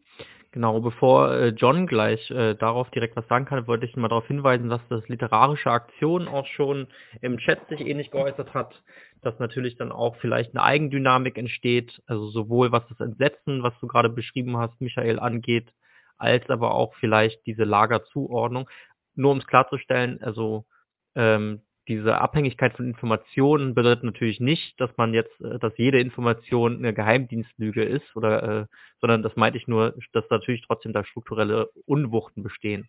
Äh, John. So, ich hoffe, ich bin normal zu hören. Ich hatte hier ein bisschen Verbindungsprobleme. Okay, alles klar. Ähm, ich möchte einen anderen Punkt nochmal ergänzen, beziehungsweise ähm, äh, nochmal darauf eingehen. Ich glaube, Sabine hatte den angesprochen oder das war im Gespräch von Gerd und ähm, Sabine und zwar Emotionalisierung. Weil ähm, ich glaube, das ist für die, für die Entwicklung der Medien jetzt in den letzten Jahren, ähm, abgesehen von den ähm, grundsätzlich bestehenden ähm, Vorprägungen sozusagen oder der Ausrichtung, äh, wie sie jetzt Nadim zum Beispiel ähm, wie ich finde, völlig richtig benannt hat, ähm, hat es da auch eine Entwicklung gegeben, wie sich zum Beispiel ähm, Formen der Berichterstattung oder Erzählformate zum Beispiel geändert haben. Also was, ähm, finde ich, ein Riesenproblem ist ähm, in dieser Entwicklung, ist zum Beispiel die Tendenz zum Subjektivismus. Also zu subjektiven äh, Erzählformaten, ähm, wie sie jetzt zum Beispiel Weiß äh, Media ganz groß gemacht hat. Also das kennen wir alle, ähm, junge, sympathische oder also nach gängigen Standards sympathisch wirkende ähm, Leute, mit denen sich insbesondere ein junges Publikum identifizieren kann, ähm, berichten über dieses und jenes Thema, erzählen subjektiv ihre ähm, Eindrücke und ihre ähm, das, was sie erleben. Und das schafft eine Sympathie, das schafft eine Identifikation. Das ist ein Punkt, den hatte Nadim auch vorhin kurz ähm, auf meine Frage hin erwähnt, also Identifikation mit den ähm, Berichterstattenden. Und ähm, das schafft ein hohes Maß an emotionalisierer, an emotionalisierter ähm, Anteilnahme und hat ein großes, ist ein großes Einfallstor, Einfallstor für Propaganda. Also dadurch, dass ähm, dann in bestimmten ähm, Berichterstattungen dann emotional ein bestimmter Teil verarbeitet wird, äh, der gesehen wird. Also zum Beispiel, wenn in Konfliktregionen äh, gereist wird ähm, und andere eben gar nicht vorkommen. Ähm, also ich erinnere mich, ich weiß, ich habe jetzt gerade nicht mehr äh, rausbekommen, äh, auf die Schnelle, wo das war, aber es gab so einen ähm, Bericht, ich glaube von Y-Kollektiv oder Funk oder irgendwie sowas, also eins von den ähm, deutschsprachigen ähm, Formaten, die, ähm, ich glaube, irgendwann im, also in den Monaten nach dem 24. Februar mit jungen Ukrainern gesprochen haben, wie sie die Situation erlebt haben und ähm, äh, also unterschiedliche Fälle und dann aber auch einen interviewt hatten, der gesagt, der war dann sozusagen in der Dramaturgie der, der gesagt hat, ja, ich will kämpfen.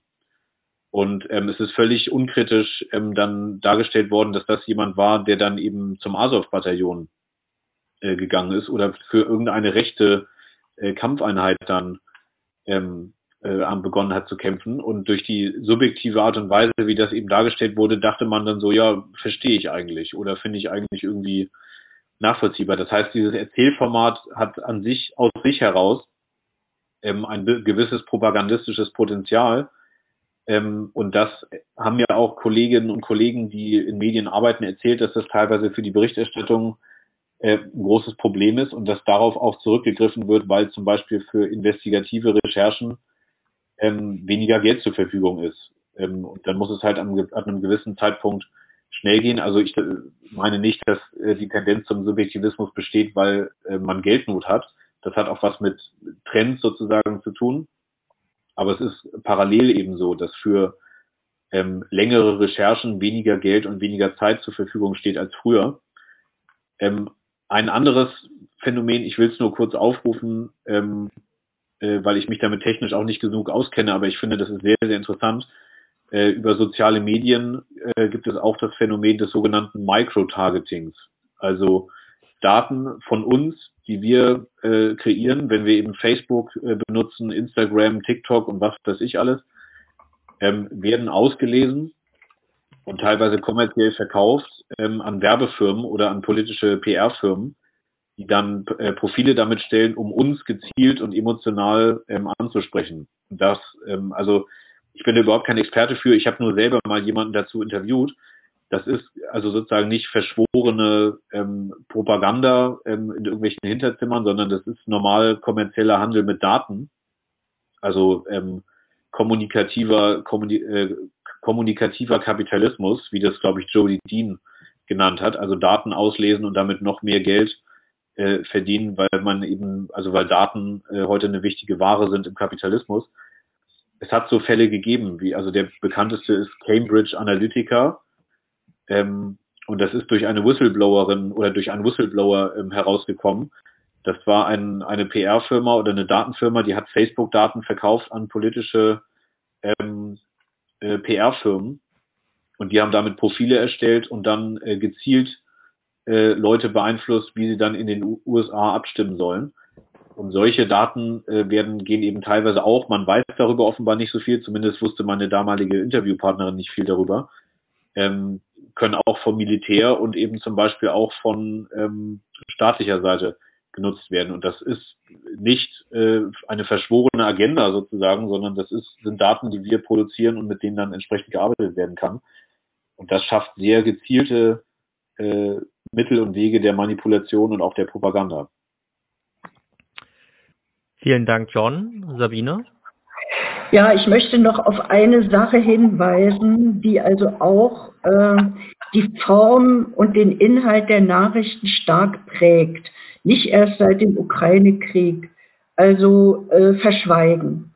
Ja, das schließt sich in gewisser Weise an an das, was wir vorhin schon gesagt haben, dass also zu wenig Hintergrundrecherche äh, überhaupt noch gemacht wird und so weiter.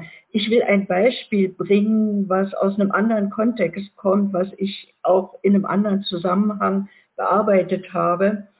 Ähm, ich bin ja gar keine Russland-Spezialistin oder wie, ja. Ich habe ja auch in, bei dem Textbeitrag hier mich ganz auf die deutschen Medien ähm, sozusagen beschränkt und äh, über den Krieg selber kann ich gar nicht allzu viel aussagen. Ähm, ich beschäftige mich ja viel mehr äh, mit ähm, dem Nahen Osten, den ähm, Maghreb-Staaten, aber mittlerweile auch mit den Sahel-Staaten, wo also ganz deutlich die westliche Hegemonie im Wanken ist, natürlich wegen der vielen Kriege, die man dort gemacht hat. Ähm, ich will jetzt ein, ein mediales Beispiel aus jüngster Zeit bringen, wie durch Verschweigen also Stimmung beeinflusst wird. Ja? Ähm, so vor drei, vier Wochen ähm, geisterte durch unsere Medien äh, die große Empörung unserer Verteidigungsministerin, dass also ein Truppentransporter für die Bundeswehrsoldaten, die also ausgetauscht werden sollten in Mali, dass der keine Fluggenehmigung in Mali bekommen hat, weil da ist also, also sind Putschisten ans Ruder gekommen, denen man kann man eigentlich nicht vertrauen und das ist eine ganz schlimme Bande und äh, ja, da, wir können nun unsere Soldaten nicht aushalten. Das ging tagelang. Schließlich äh, nach fünf Tagen ging es doch. Ich zufälligerweise, weil ich mich also mit Mali intensiv beschäftige, ich, ich gehe auch ins Internet in Mali. Äh, dort gibt es auch alternative Medien, was hier natürlich verschwiegen wird. Das ist eine autoritäre Putschregierung und so weiter, die können gar kein, da kann es gar keine unabhängigen Medien geben. Davon ganz abgesehen. Was ist der eigentliche Hintergrund? Ähm, Mali beansprucht seit Anfang dieses Jahres die Kontrolle über seinen eigenen Luftraum, die also offensichtlich die westlichen Verteidigung, also die westlichen sogenannten Unterstützertruppen gegen den ähm, islamistischen Terrorismus ganz schwer verdaut haben. Bisher hat nämlich Frankreich zum Beispiel und Deutschland offensichtlich auch nicht bei den Maliern gar nicht nachfragen müssen, darf ein Flugzeug von uns die und die Bewegung machen, dort und dort hinzufahren, äh, hinzufliegen. Es herrschen auch Meinungsverschiedenheiten, die sind natürlich viel schlimmer noch, äh, über welche islamistischen Gruppen sollen überhaupt bekämpft werden, andere nicht.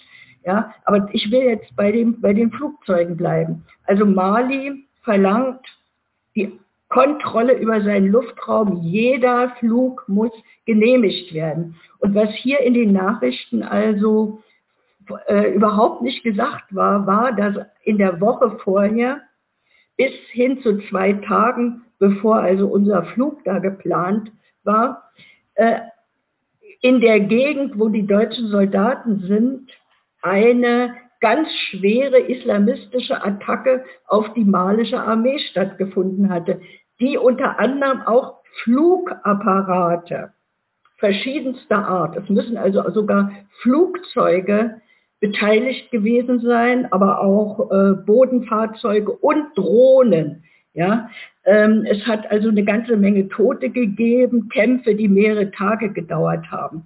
Und wenn Mali seinen Luftraum gesperrt hat, auch noch zwei Tage später, dann lag das daran. Das wird hier aber nicht erzählt und erklärt. Ähm, äh, es wird also nur gesagt, diese schreckliche autoritäre Putschregierung äh, verwehrt uns unseren Flug. Ja? Und das ist aber ganz typisch äh, für Nachrichten, auch Nachrichten, die ähm, Israel-Palästina betreffen und so weiter. Man äh, bringt nur einen ganz kleinen Teil und gerade den Teil, der also ein bestimmtes Narrativ äh, weiterführt, ja, nämlich das Narrativ von ganz, ganz Bösen und ganz, ganz Guten auf der anderen Seite. Also es wird eine manichäische Weltsicht befördert, ja, wie wir das natürlich jetzt im Ukraine-Krieg auch sehen. Und oft ist das Mittel der Wahl einfach weglassen, Hintergrund weglassen. Ich finde, das wäre ein Beispiel, was ganz gut dieses, ähm, wie kommt man eigentlich zu den Informationen bezüglich dieser Situation hindeutet. Also äh, mir wären jetzt zum Beispiel nicht bekannt, dass in Mali größere Büros von äh, ARD, ZDF oder sonst wo vorhanden sind. Das heißt, man ist ja schon relativ darauf angewiesen, äh, Informationen aus dem Land zu bekommen. Hätte man die Zeit, dann kann man dank solcher Seiten wie DeepL.com recht leicht auf Regionalzeitungen dort, die online sind, zugreifen äh, könnte sich angucken, was schreiben diese Regionalzeitungen und dann hätte man das ein bisschen erweitern. So führt es dazu, dass einerseits dieses, äh, wie, wie bekommt man auf das Thema? Naja, also es scheint die Bundeswehr irgendwie zu beschäftigen, also geben die eine Pressemitteilung raus und dann der Zeitdruck vernünftig und sauber nachzurecherchieren, das wäre etwas, womit ich mir das erklären könnte, ohne dass ich jetzt äh, das bewusste Unterdrücken von Informationen gleich unterstelle. Ähm, ich fände, dass das ein ganz gutes Beispiel dafür wäre, um zu zeigen, wie sowas funktionieren kann. Dafür muss man gar nicht bewusst Informationen unterdrücken, denke ich. Wenn ich dazu noch mal was sagen darf.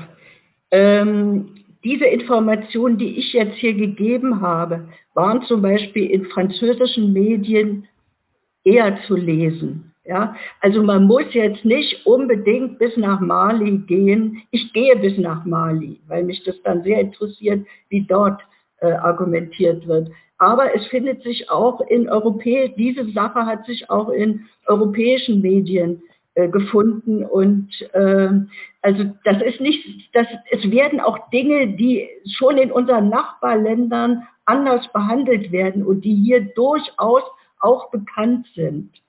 Äh, ja, also, äh, also ich meine, letztendlich ist auch äh, das Misstrauen, was die malische Regierung gegenüber den westlichen Truppen dort hat, natürlich darin begründet, dass man äh, nicht einverstanden ist. Also wie gesagt, es gibt Meinungsverschiedenheiten, welche islamistischen Gruppen bekämpft werden sollen oder welche nicht. Wenn ich jetzt in meiner Analyse noch weitergehe, woher können denn eigentlich die Drohnen und die äh, äh, und, und die, also das ganze Angriffsmaterial, was hochmodern war, wo kann das eigentlich herkommen? Ja, es kann eigentlich nur aus der Türkei kommen. Ja, die Türkei, die also sich in Libyen einen riesigen ähm, Stützpunkt aufgebaut hat und da auch ständig Waffen hinbringt, da tut also darüber wird ja auch kaum noch berichtet. Es ist aber so, ja. Und äh, über Niger wo ja auch äh, sozusagen die westliche Präsenz noch unangetastet ist, kommen diese Dinge dann nach Mali. Und das sind die großen Meinungsunterschiede. Und da sind natürlich jetzt wieder die Geheimdienste, die wissen natürlich ganz genau, äh, was da eigentlich passiert. Also das Argument kann ich jetzt nicht ganz nachvollziehen, dass man nicht eigentlich weiß, was man verschweigt. Ja, und von Verteidigungsministerium erwarte ich eigentlich, dass man, was sich in einem anderen Land militärisch ähm, äh, engagiert, wie es die Bundesrepublik macht, da erwarte ich eigentlich, dass das Verteidigungsministerium über weitaus mehr im Bild ist, als was auf seiner Internetseite steht. Die ist übrigens auch interessant. Die ist immer noch besser, als was die Nachrichten bringen, ja. Genau, wir wollen vielleicht dieses eine äh, in Mali-Beispiel jetzt nicht zu tief einsteigen. Ähm, ich würde auch sagen, tatsächlich, ähm, wenn es jetzt nicht noch eine Wortmeldung von eurer Seite aus gibt, ähm, dass wir die Diskussionen heute beenden. Wir haben ja schon ein bisschen, wenn wir unseren Zeitplan angucken, überzogen. Ähm, ich habe äh, vielleicht äh, im Chat noch äh, eine ganz interessante Bemerkung zum Verhältnis von äh, staatlicher Kontrolle, also durch die Beiräte von ZDF und ARD gefunden. Das können wir vielleicht noch mal kurz abschließend behandeln, in kurz. Ähm, die, die, die, wo haben wir es? Hier, genau, von Nightmare Reality, die öffentlich-rechtlichen sind nicht direkt den Kapitalinteressen unterworfen, sondern staatliche Interessen oder nicht. Äh, und äh, das stimmt ja letztendlich durch die Beiräte, die ähm, besetzt werden durch äh, vor allen Dingen auch Parteien, aber eben auch gesellschaftliche Institutionen. Ähm, genau, wie ist da wie würdet ihr das? Es kam ja gerade auf, dass man der Meinung ist, dass da die staatlichen Sender ein bisschen weniger differenziert sind als vielleicht private, auch sehr konservative Zeitungen. Ich glaube, John hatte das gesagt oder Gerd. Naja, die öffentlich-rechtlichen sind natürlich, wie soll ich sagen, ähm, teilstaatlich durchsetzt. Allerdings auch, hattest du gesagt, von anderen gesellschaftlichen Institutionen. Da wäre, glaube ich, eher die Frage, sind das tatsächlich Institutionen, die heute noch repräsentativ sind? Also ich frage mich, warum zum Beispiel Kirchen da drin sitzen. Äh, selbst wenn noch viele Menschen formal in den Kirchen sind, repräsentieren sie, glaube ich, tatsächlich nicht äh, mehr allzu viele Menschen in diesem Land.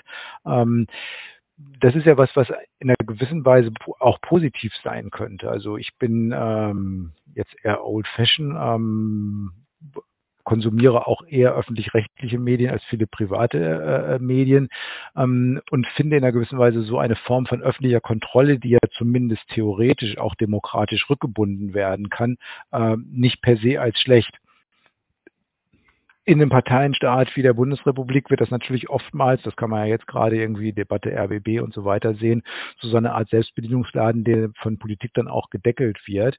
Ähm, aber generell Medien zu haben, die einen bestimmten Auftrag für die Öffentlichkeit haben, die auch von dieser Öffentlichkeit kontrolliert werden. Also das heißt von der Gesellschaft. Das finde ich als Idee an sich eigentlich gut. Und da käme es darauf an, dafür zu kämpfen, dass eben nicht vor allen Dingen Parteien oder ich nenne sie mal abgehalfterte Institutionen wie Kirchen, sondern andere demokratisch legitimierte Institutionen diese Art der, der öffentlichen Medien auch ähm, kontrollieren oder sagen wir es vielleicht freundlicher begleiten.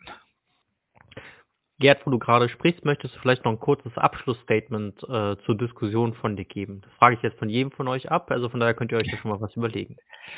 Ähm, ich fand die Diskussion sehr interessant, vor allen Dingen, weil wir sagen, über hm, traditionelle Medien, neue Medien, äh, Mainstream-Medien und linke Medien geredet haben. Und insofern bin ich ganz zufrieden, dass wir es geschafft haben, heute als ein sehr kleines linkes Medium mit euch als einem, denke ich mal, etwas größeren linken Medium diese Diskussion etwas angestoßen zu haben.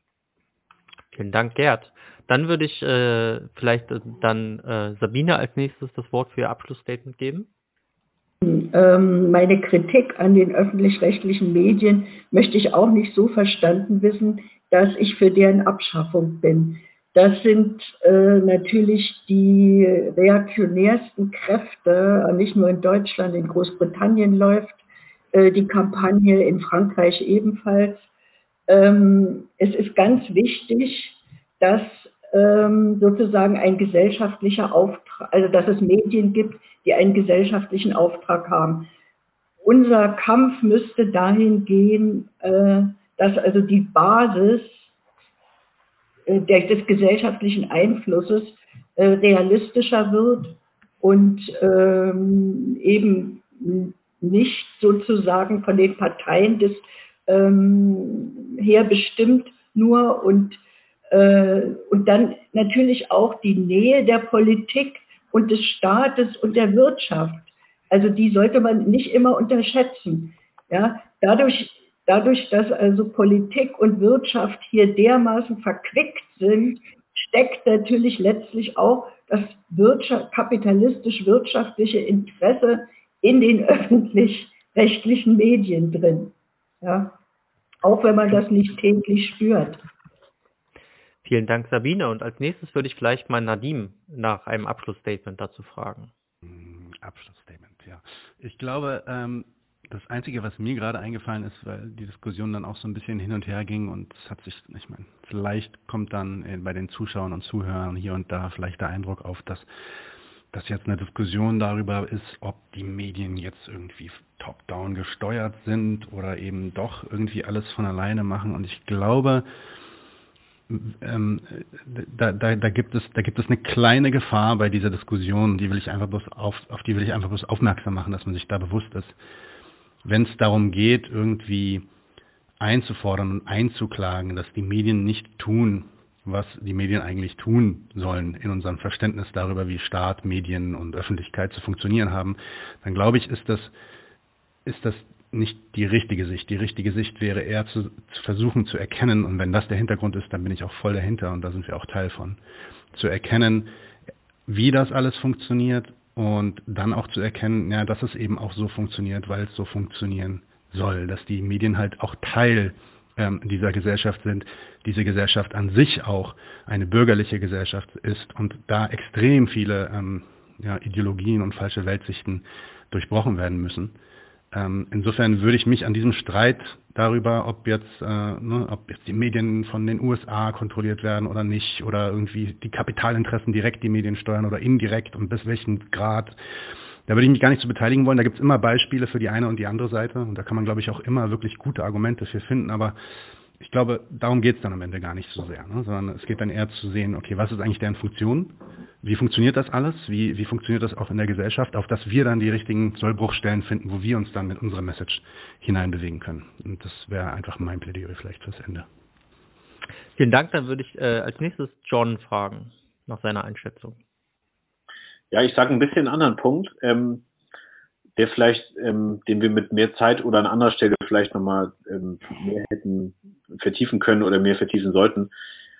Ich glaube, dass wir uns in den nächsten Jahren ähm, mehr auch nochmal über die Produktionsbedingungen und sozusagen die Produktionsverhältnisse linker Gegenöffentlichkeit ähm, Gedanken machen müssen. Da spielen mehrere Punkte mit rein. Also Repressionserfahrungen, ähm, die es unter uns, also die es geben kann oder teilweise schon gibt. Also ähm, das Beispiel dafür ist die Tageszeitung Junge Welt, also die nun ähm, erklärtermaßen äh, von staatlicher Seite ähm, ökonomisch unter Druck gesetzt werden soll und ähm, ich sage das so salopp platt, platt gemacht werden soll, weil sie ähm, von der Existenz von Klassen äh, in der Gesellschaft ausgeht. Also ich glaube, so steht das in einer Anfrage, äh, in, der, Antwort auf eine parlamentarische Anfrage drin. Ähm, das ist ein Punkt, der ähm, sehr schnell andere ähm, Medien auch betreffen kann und auch in andere, zum Beispiel wissenschaftliche ähm, Bereiche reinragen kann. Also ich bin ja nun Sozialwissenschaftler, ich gehe auch davon aus, dass wir in einer Klassengesellschaft leben. Ähm, ich, das könnte unter Umständen heißen, dass man dafür dann äh, perspektivisch Ärger bekommt, wenn man äh, dieser Linie sozusagen zustimmt. Ähm, abgesehen davon, dass ich jetzt selber junge Weltautor bin, aber das sind ähm, sozusagen Repressionslinien, die ähm, für kritische Öffentlichkeit im weitesten Sinne ein großes Problem sein können. Wir reden aber auch von der schieren materiellen Existenz. Ähm, wir reden aber auch von ähm, Generationenwandel, der da stattfindet. Also viele ähm, Publikationsorgane äh, oder viele auch tradierte ähm, Organe jetzt der marxistischen Diskussion, linken Diskussion ähm, hängen an äh, älteren Genossinnen und Genossen, die jetzt aus Altersgründen teilweise rausrotieren, ähm, wo sich die Frage stellt, ähm, wer sozusagen die Staffel übernehmen kann. Äh, da, damit verbunden ist die Frage nach dem äh, Kanon von kritischer und marxistischer Gesellschaftstheorie und Analyse, den es auch braucht für ähm, linke Gegenöffentlichkeiten, ähm, der teilweise brach liegt und der Zugang dazu auch immer schwieriger wird, also in Hochschulen, in der gewerkschaftlichen Bildungsarbeit, ähm, in Bibliotheken etc. Und das alles sind so Themen, ähm, die zumindest mich sehr umtreiben, wenn es um die Frage geht, ähm, wo kommt eigentlich linke Gegenöffentlichkeit her, was macht sie aus und wie erhalten wir sowas aufrecht. Und ähm, ja, mein Schlusssatz ist sozusagen, ähm, dass wir uns darüber, glaube ich, perspektivisch eher noch mehr Gedanken machen müssen. Ähm, und dafür ist es sehr wichtig und finde ich auch gut, wenn ähm, äh, entsprechende Projekte kooperieren äh, und sich auch in Austausch begeben, wie zum Beispiel wir jetzt, also ähm, was beinhaltet, äh, vernünftige Projekte zu unterstützen und ähm, sich entsprechend auch zu vernetzen. Vielen Dank, John. Michael. Ähm, ja, ähm, vielleicht äh, als Ergänzung oder vielleicht auch im Widerspruch, Nadim, das müssen wir bei Gelegenheit mal diskutieren. Ähm, ich habe mich gefragt, als ich äh, dir zugehört habe, habe ich mich gefragt, wie ob man nicht doch stärker noch den, die Spielräume betonen muss, die es gibt, weil es ist ja schon ähm, ein gesellschaftlicher Konflikt, der ausgetragen wird darüber, wie Medien funktionieren, wie eine Öffentlichkeit funktioniert, was in der Öffentlichkeit repräsentiert wird und was nicht. Ähm, Und das würdest du wahrscheinlich jetzt gar nicht äh, leugnen, aber äh, ich glaube, das ist ein äh, Aspekt, den man ähm, nochmal stark machen muss. Und nur mal zur Erinnerung, in den 70er Jahren ähm, gab es äh, ja sowas wie ein linkes äh, Massenbewusstsein und große Verlage haben also in tausender Auflagen, also x tausender Auflagen äh, linke Bücher gedruckt, ohne dass also der Bestand der bürgerlichen äh, Gesellschaft jetzt da irgendwie ernsthaft in Gefahr gewesen wäre. Also mir scheint der Zusammenhang zwischen ähm, einer intellektuellen oder geistigen Hegemonie und den, den Grundfesten der Gesellschaft nicht so, der scheint mir nicht so stringent zu sein. Deswegen glaube ich, ist viel Spielraum da, äh, dass äh, wie jetzt was in der Öffentlichkeit und in den Medien äh, repräsentiert äh, wird. Und wovon aber diese Gesellschaft stärker bedroht ist, glaube ich, ist von ihren eigenen Widersprüchen. Und äh, ich hatte es ja vorhin äh, schon mal angedeutet, also die, äh, die wirklichen, äh, also Gefahren für diese Gesellschaft sehe ich also wirklich stärker in äh, sozial, oder werdet ihr mir wahrscheinlich auch zustimmen, in sozialen äh, Zerwürfnissen, in den ähm, in der sozialen äh, sozialen Spaltung der Gesellschaft, äh, aber auch und das ist äh, noch gravierender, äh, also in der ökologischen Krise, mit der wir uns äh, konfrontiert sehen und da wird also einiges äh, sowohl gesellschaftlich als auch ökologisch auf uns zukommen. Und ich glaube, das sind die entscheidenden äh, Konflikte und es liegt ein bisschen an uns äh, oder wir nicht, nicht nur an uns natürlich, aber wir für, an, für uns stellt sich die Frage, wie nehmen wir also auf diese Konflikte Einfluss eben auch durch eigene Medien, wie es äh, 99 zu 1 ist und wie es die Z ist. Und vielleicht an dieser Stelle nochmal vielen Dank für die Gastfreundschaft von eurem Projekt. Ich glaube, da spreche ich für uns alle, wenn ich sage, sehr, sehr gerne. Und jetzt habe ich das Privileg, äh, als letzter meine Einschätzung geben zu dürfen. Das habe ich natürlich bewusst so gemacht, um das letzte Wort zu behalten. Äh, Genau. Und ich würde sagen, wir als äh, Marxisten, Martialisten müssen uns natürlich auch die Produktionsbedingungen von Nachrichten nochmal gesondert angucken. Wir hatten das schon ein bisschen diskutiert. Das Geld in diesem, obwohl äh, an einem Einset-Beitrag gesagt wurde, die Einnahmen sprudeln. Aber nicht, dass es trotz, was nicht so sehr sprudelt, sind die Mittel für kritischen Journalismus oder für investigativen Journalismus, auch wenn er nicht in einem äh, progressiv linken Sinn äh, kritisch ist. Ähm, und äh, vielleicht darf man auch den Zufall nicht vergessen, warum vielleicht die ein oder andere Nachricht äh, dann irgendwie so äh, nicht bekannt war in der Redaktion oder so. Aber worüber wir heute gar nicht gesprochen haben, ist, dass es natürlich auch enorme Projekte gibt, bestimmte Meinungen auch innerhalb des Journalismus zu fördern. Durch Organisationen, durch Stipendien und ähnliches, Atlantikbrücke und so weiter und so fort. Da gab es mal einen sehr guten Beitrag von der Anstalt. Vielen Dank, äh, dass ihr da wart, hier zur Diskussion. Ähm, Vielleicht ich noch und mal, Michael Hm. werden den gleich ne? den hängen wir noch an jetzt, ne? Ja, ja, genau. Also äh, Okay. ich äh, habe den Zeitplan eins zu eins im Blick. Vielen Dank, dass ihr da wart. Ich nehme mal äh, alle, die jetzt äh, nicht zum Werbeblock gehören, noch mit raus. Und dann kommen wir zum von Michael gerade schon angekündigten Werbeblock. Michael, willst du Okay. anfangen? Und der Werbeblock äh, bezieht sich darauf, ihr könnt die Z natürlich bestellen äh, über die Webseite äh, Zeitschrift-marxistische-erneuerung.de. Da könnt ihr das Heft bestellen. Heft kostet einen sportlichen Zehner und ihr kriegt dafür ein Heft, das hat einen Umfang von 222 Seiten diesmal. Äh, also das ist, glaube ich, ein ganz fairer Preis und äh, könnt Einzelheftbestellungen machen und natürlich auch ein Abo abschließen. Genau die Informationen dazu, die findet ihr unten in der Videobeschreibung, wenn ihr jetzt auf YouTube seid. Ansonsten natürlich auf der Zeitschrift, äh, auf der Seite der Zeitschrift äh, äh, www.zeitschrift-marxistische-erneuerung.de, glaube ich, war das. Ansonsten, ihr findet es auch über Google. Ich muss sagen, also im Gegensatz zu Nadim kannte ich die Z schon länger, bin mich schon seit 2017 Abonnent und äh, von daher auch hoch erfreut über diese Kooperation, einfach weil das die Zeitschrift ist, die ich vierteljährlich sozusagen lese, um äh, das Gefühl zu haben, auch irgendwie up to date zu sein. Und ich finde die Zeitschrift ganz super. Wir haben jetzt vieles auch gar nicht äh, besprochen, was es so in der Zeitschrift hier gibt. Also es gibt auch eine Menge an Buchbesprechungen, was zu mir leider immer dazu führt, dass mein Stapel an ungelesenen Büchern immer größer wird. Es gibt einen Streikmonitor, auch ganz wichtig. Man bekommt von so vielen Streiks überhaupt nichts mit. Äh, weil sie in den Medien, wir waren gerade dabei, nicht so stark verhandelt werden oder dann finden Streiks teilweise eben nur regional statt und werden auch nur regional diskutiert. Hier findet man sie dann eben auch mal gesammelt. Und für äh, natürlich gibt es auch schon eine seit anderthalb Jahren laufende Diskussion über Werttheorie, was äh, dann an, doch am Ende das Herz eines jeden Marxisten, einer jeden Marxisten so richtig dahinschmelzen lässt. Also endlich anderthalb Jahre lang in jeder Ausgabe diverse äh, Streitaufsätze, was denn jetzt nun genau der Wert ist oder nicht. Schöner kann es doch gar nicht sein.